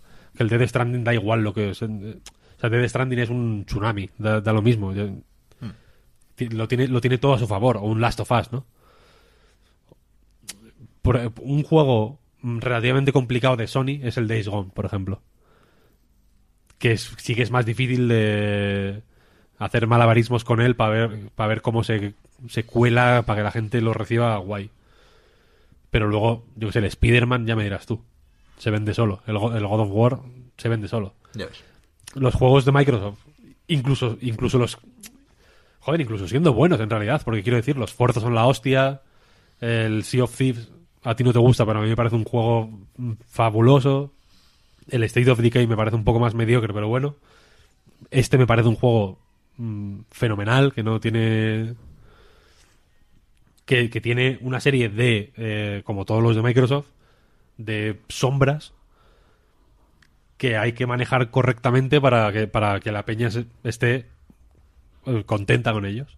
Porque creo que no es difícil, o sea, es que sinceramente creo que no es difícil estar contento con teniendo una Xbox One con los juegos exclusivos que salen en Xbox One. Creo, creo que es de hecho fácil estar contento. Pero, pero es complicado. La comunicación de Crackdown efectivamente me parece eh, paradigmática de, de- de- la manera en que se, en que se comunica Xbox que es una manera rara, que no, que no se ajusta con la realidad o que no... O que, o que no sabe eh, crear un marco adecuado para que los juegos se vean bien, simplemente. Porque ya digo que, que, si, si el marco desde el que... Para, para explicar a qué me refiero con lo del marco, vaya, si el marco desde el que quieres ver Crackdown 3 es el de mm, destructibilidad total, mm, con el poder de la nube, eh, no sé qué, no sé cuál, con, con un nivel de... eh, que, está al nivel de Halo y Gears of War, pues te vas a meter una hostia que, vaya, no te van a quedar dientes en la boca, ¿no? Y... Y mal. Antes estaba hablando de la destructibilidad, es verdad, y me he acordado de que, eh, por ejemplo, Otro juego que me parece francamente bueno y que creo recordar que no, no entró tan bien en su día, que es Red Faction Armageddon, Mm. que también es un sandbox con mierdas para destruir. Le pasaba precisamente que... Y le pasa, vaya, de hecho. Hay un remaster bastante bueno y con un juego de palabras muy bueno, remastered. Pero entonces, no es el Armageddon, es el guerrilla, entonces. El guerrilla, eso. El Armageddon es bastante malo, de hecho. El guerrilla, sí. Eh, le pasaba eso, precisamente, que, que no, que le falta, que al poder destruir todo, le falta un poco de estructura al final.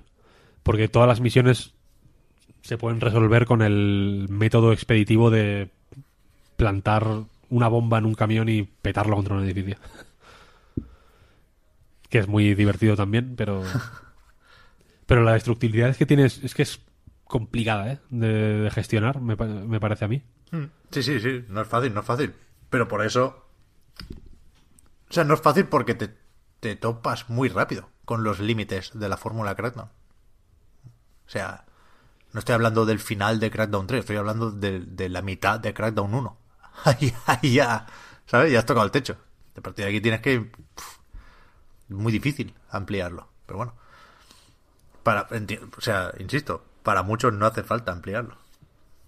Pero bueno, ¿El multijugador lo vas a probar tú, Víctor, o qué? ¿O no quieres saber Sí, nada? hombre, este fin de semana También hay gente a quien le guste, ¿eh? O sea, esa, esa corriente positiva que decía yo ahora que vamos a ver con respecto a Crackdown 3, creo que se aplicará también al multijugador, pero ahí sí que no me vais a encontrar.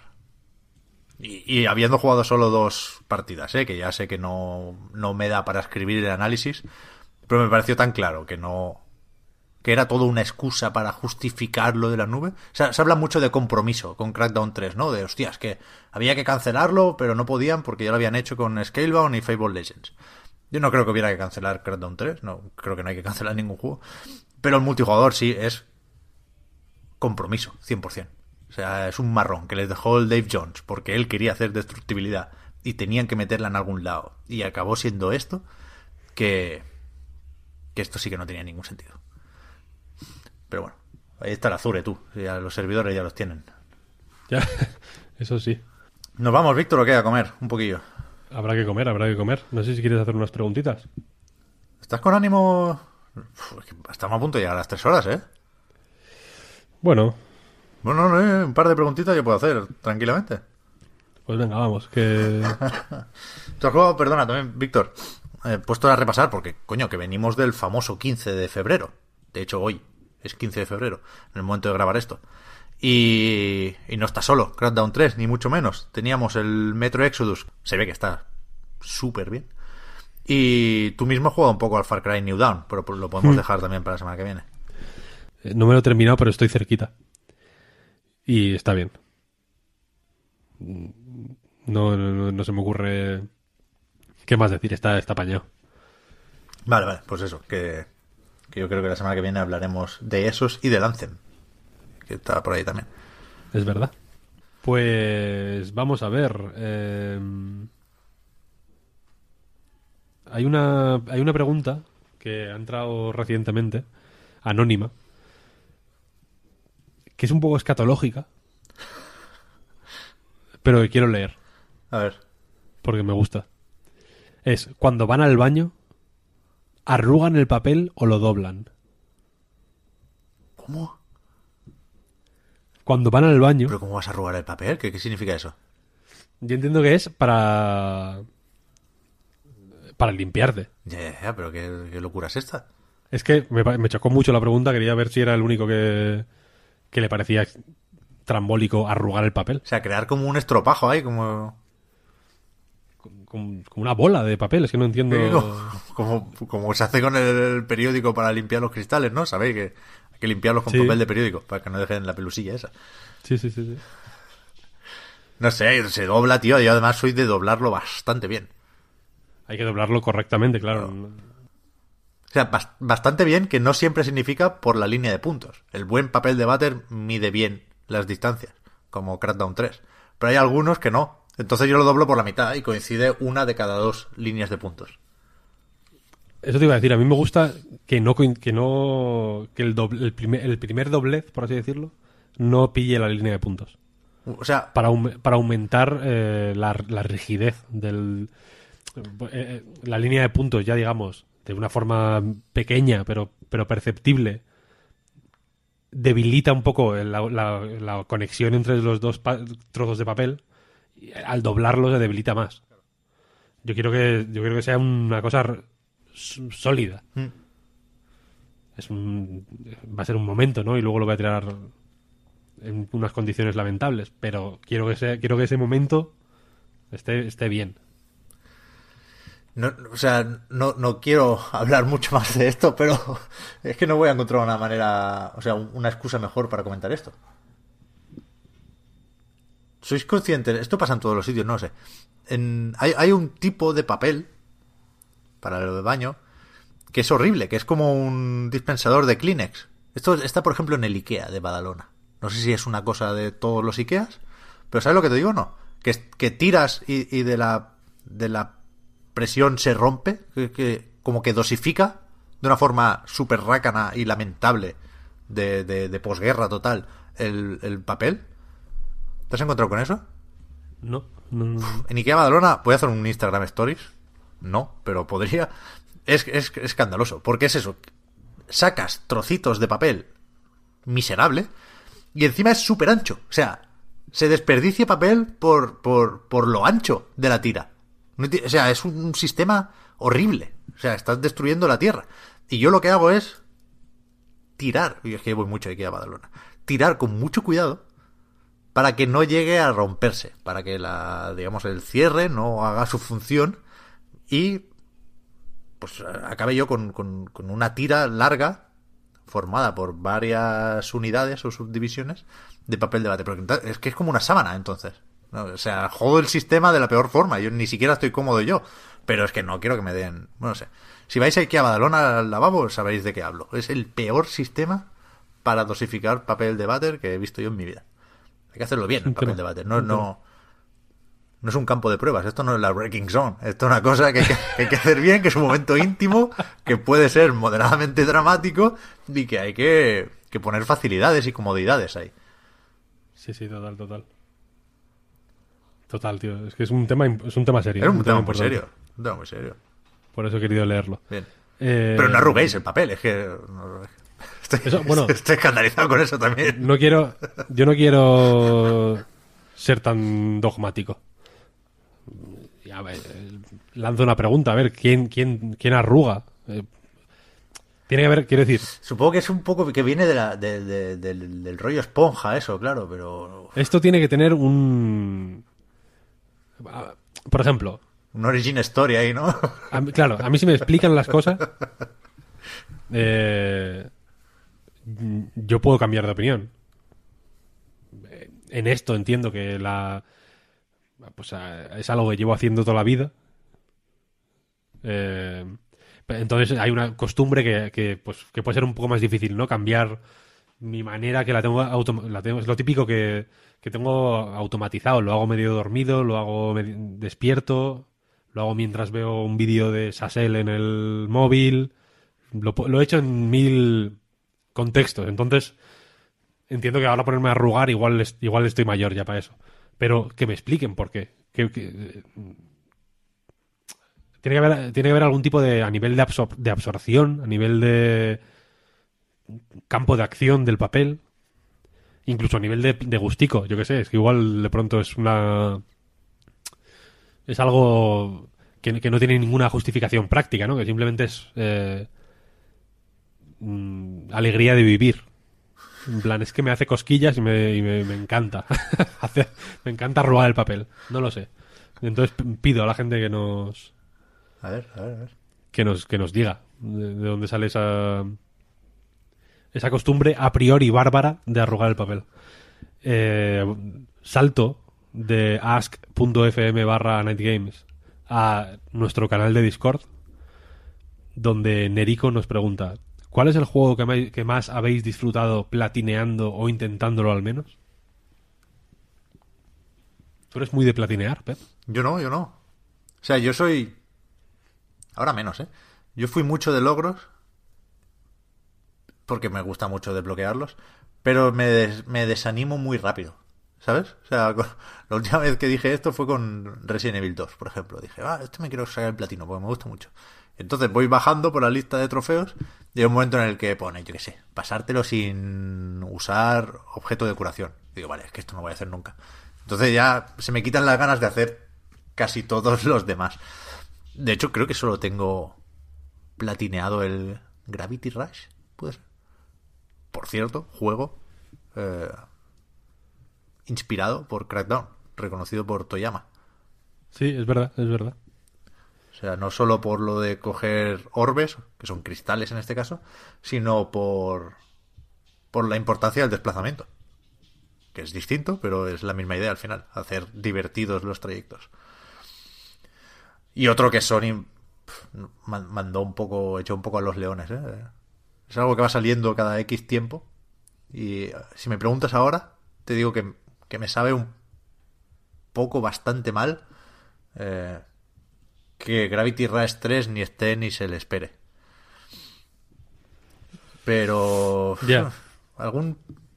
Bueno, yo voy a decir el Vanquish. O sea, que no tengo, no tengo todos los, los trofeos, o los logros en este caso, en 360. Y, y es el juego con el que más lo he intentado. Me faltan. Creo que dos logros. O sea, me falta el, el reto de una vida, que es el último desafío, el desafío 6 creo que es, del Vanquish. Y después, como no he hecho esto, tampoco he perdido el tiempo en hacer el otro que me falta, que es el de disparar a todas las figuritas esas doradas, creo, y el de pasar el juego sin morir. Que eso es ponerte una tarde en nivel fácil y te lo haces, vaya. Sobre todo si ya te has hecho el desafío final. Pero ese es el, el, el que más veces he estado chocando contra una pared y mejor me lo he pasado mientras lo hacía. Y, y, y me moriré diciendo que un día de estos me lo saco. ¿Tienes guardada en la nube la... Ah, bueno, no, los logros van asociados a la... al perfil, claro. Hmm. Vale, vale, vale. Que igual me lo hago en Steam un día de estos, ¿eh? También es verdad. Está el Vanquish en Steam, tú. Mm, Sí, sí. Con los frames. Yo creo que el... el que más me ha gustado sacarme lo- todos los logros, aún no habiéndome sacado todos los logros, es Bayonetta, seguramente. ¿No tienes todos los logros? Yo creo que no. Yo Yo, sí. creo que alguno me falta, ¿eh? Yo, ese sí lo tengo. Ese sí lo tengo. Porque no hace falta hacerlo todo. O sea, lo más loco del esqueleto y demás, no hace falta. Voy a mirar a ver si los tengo todos, qué coño. Donde, o sea, sé que no los tengo todos en en Switch, por ejemplo. Pero en Xbox 360 no lo sé, ahora mismo, la verdad. Eh, me suena que no, me suena que, que alguno... Ah, igual los cuervos, que es un poco peñazo. Lo de los cuervos, ¿cómo es? ¿El logro ese? Pillar todos los cuervos. Las lágrimas de Umbra y No, me demás. suena que sí, me suena que sí los tengo. Sí, sí. Ese, ese en, en Switch los tengo todos, de hecho. Y el, el platino que estoy ahora mismo en, en proceso de, de conseguir, que es Tetris Effect, lo estoy disfrutando un montón. Joder, Es- pues era bastante es- complicado, ¿no? Había cosas ahí de... De llegar a niveles muy altos y hacer muchas jugadas avanzadas. Eh, Eso es lo que no voy a poder hacer nunca, jamás. Lo de hacer SS en, en todo lo que... Hay, hay un, el logro más extremo igual es el de hacer SS en todo lo que tenga eh, una calificación de letra.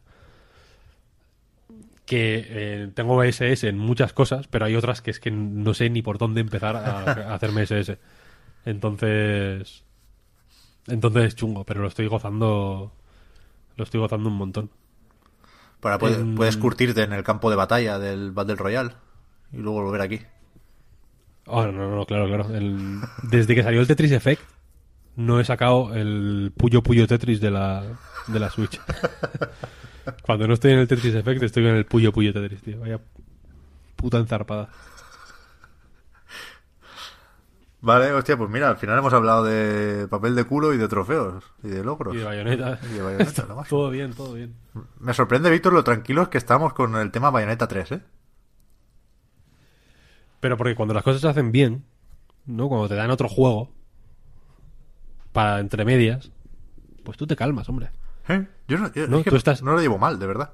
Tú estás en un restaurante, por ejemplo, ¿no? Y has pedido un plato y tarda en llegarte, ¿no?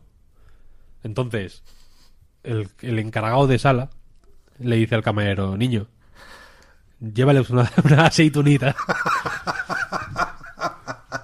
y te lleva, pues, tu, tus aceitunitas y te calmas. O el ¿No? pan, ¿no? Me gusta mucho el comentario de, hostia, qué bueno está el pan en los restaurantes, ¿sabes? El pan... Algo tan humilde y tan divino como es el pan, ¿eh? Lo puto máximo el pan.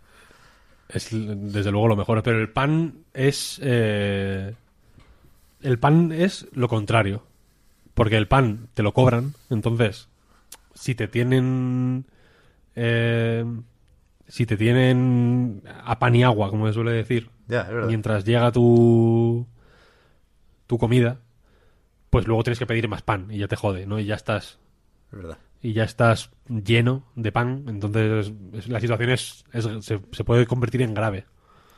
Pero si te traen un, pues un, una tapilla de salchichón, ¿no? No hace falta que sea nada muy lujoso ni muy ni tiene que ser equivalente al plato principal, ¿no? Con que sea algo así que te quite el hambre, ya te quedas contento. Y eso es un poco lo, lo que yo creo que va a pasar con, Astral Chain, ¿no? con Astral Chain. Un, un- un pequeño pinchito ahí con, con su piparra y su... Claro, que tampoco, que tampoco esperamos mucho de él, ¿no? En realidad es como si viene... O sea, que sabemos que va a llegar, pues, que está bueno, pues está bueno. Que no, pues bueno, ya está el bayoneta ahí para alegrarnos.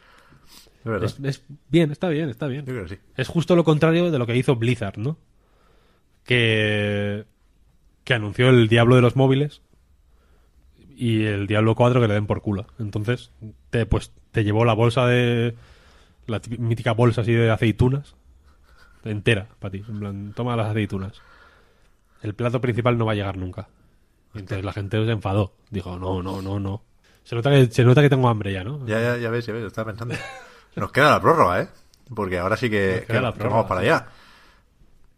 anightgames.com y el podcast Reload son proyectos que se mantienen gracias a vuestras generosas aportaciones en patreon.com barra anightreload y la prórroga, esta famosa, es la forma que tenemos de, de agradecer el favorazo a los patrons. Es un ratito más de podcast que, que viene ahora. Y, y al resto, a los que nos escucháis pero no nos pagáis, hombre, pues se agradece igual, coño, porque esto nos ayuda a crecer y a mejorar y, y a echar la tarde aquí hablando del Crackdown, que, de eso se trata, así empezamos, tú. ¿Qué ganas tengo? eh, ahora que estamos ya en la zona final, la zona íntima, como me gusta a mí llamarlo, hay mucha gente que ya cuando has empezado a dar la chapa con el Patreon se ha ido, bla, bla, bla, ¿no? Esto que conté el otro día. Eh, pues el otro día, como digo, me puse a jugar al Crackdown 1. Eh, mm, ni me lo jugué a fondo, ni me lo pasé ni hostias, vaya, pero lo gocé como un perro. Fue, fue la hostia reencontrarse con la señora Timbol. Todo bien, la verdad. Eh, y luego, disfrut- disfrutando como un marrano Crackdown 3, me vino nostalgia. Dije, joder, qué, época, ¿no? Eh, cuando nos conocimos, porque aparte yo conocía, conocí Crackdown más o menos al mismo tiempo que, te conocí a ti y a Xavi. Eh, y, y al mismo tiempo que conocí a Knight y que entré en a Knight y bla, bla, bla. Entonces dije, joder, qué, nos, qué, qué bonito, ¿no? Qué nostalgia. Esto sí que es, esto sí que es eh, nostalgia y no el Zelda. Link's Awakening. Sí, sí, sí, sí. sí. Eh, y pensé, ¿cómo de guapo estaría pasarme el Perfect Dark Zero y, y escribir sobre él ahora? Claro, fue tu primer análisis, ¿no? En Perfecto Fue mi primer análisis en Anite, efectivamente. Y, y- y ayer dije, bueno. Ah, no, estaba mirando, no sé qué estaba mirando en el- la Xbox y estaba ahí el Perfect Dark Zero. Y fue como, holy shit. Eh, a por él, dije, "Va- vamos para allá. Eh, y. y- Hostia, fue un golpe durísimo, ¿eh? una cosa. una cosa brutal, brutal, brutal. Casi, casi me quedo en el sitio, ¿eh? Claro, tú eres muy, muy joven, macho, cuando jugaste al Perfect Dark Zero. Yo era extremadamente joven. Ahora soy, ahora estoy viejo ya y, y estaba ahí jugando al Perfect Dark Zero y pensando, me cago en Dios bendito. Y me metí en el, me metí en el multi a ver si había alguna partida, a ver si el matchmaking me juntaba con alguien, ¿no? En plan, de pronto un loco en, en Alabama está jugando al Perfect Dark Zero y, de pro- y le salta el aviso, ¿no? En plan, "Ah, hay alguien que quiere jugar. y no, no, no encontré ninguna partida. Joder. Pensaba que, que, que te ibas a acordar de Geras, Víctor, porque es verdad, eso es, eso es en- el Pulitzer, ¿eh? Ir a buscar a Geras y, y ver cómo recibe Crackdown 3. Searching for Herasman. Claro, Pues sí. a ver si, pues sí. si le va la nube, tío. ¿Qué hablamos con Geras? eh? Eso ya, ya lo hemos comentado, pero contactamos con él. Sí, sí. O sea, no sería imposible localizarlo, sería muy difícil, pero no imposible. Muchas gracias, gente, por, por seguirnos, por estar aquí, por formar parte de la historia de Geras y compañía. Y gracias, Víctor, por este mano a mano. Hasta la semana que viene, gente. Chao, chao. Hasta luego. Chao, chao.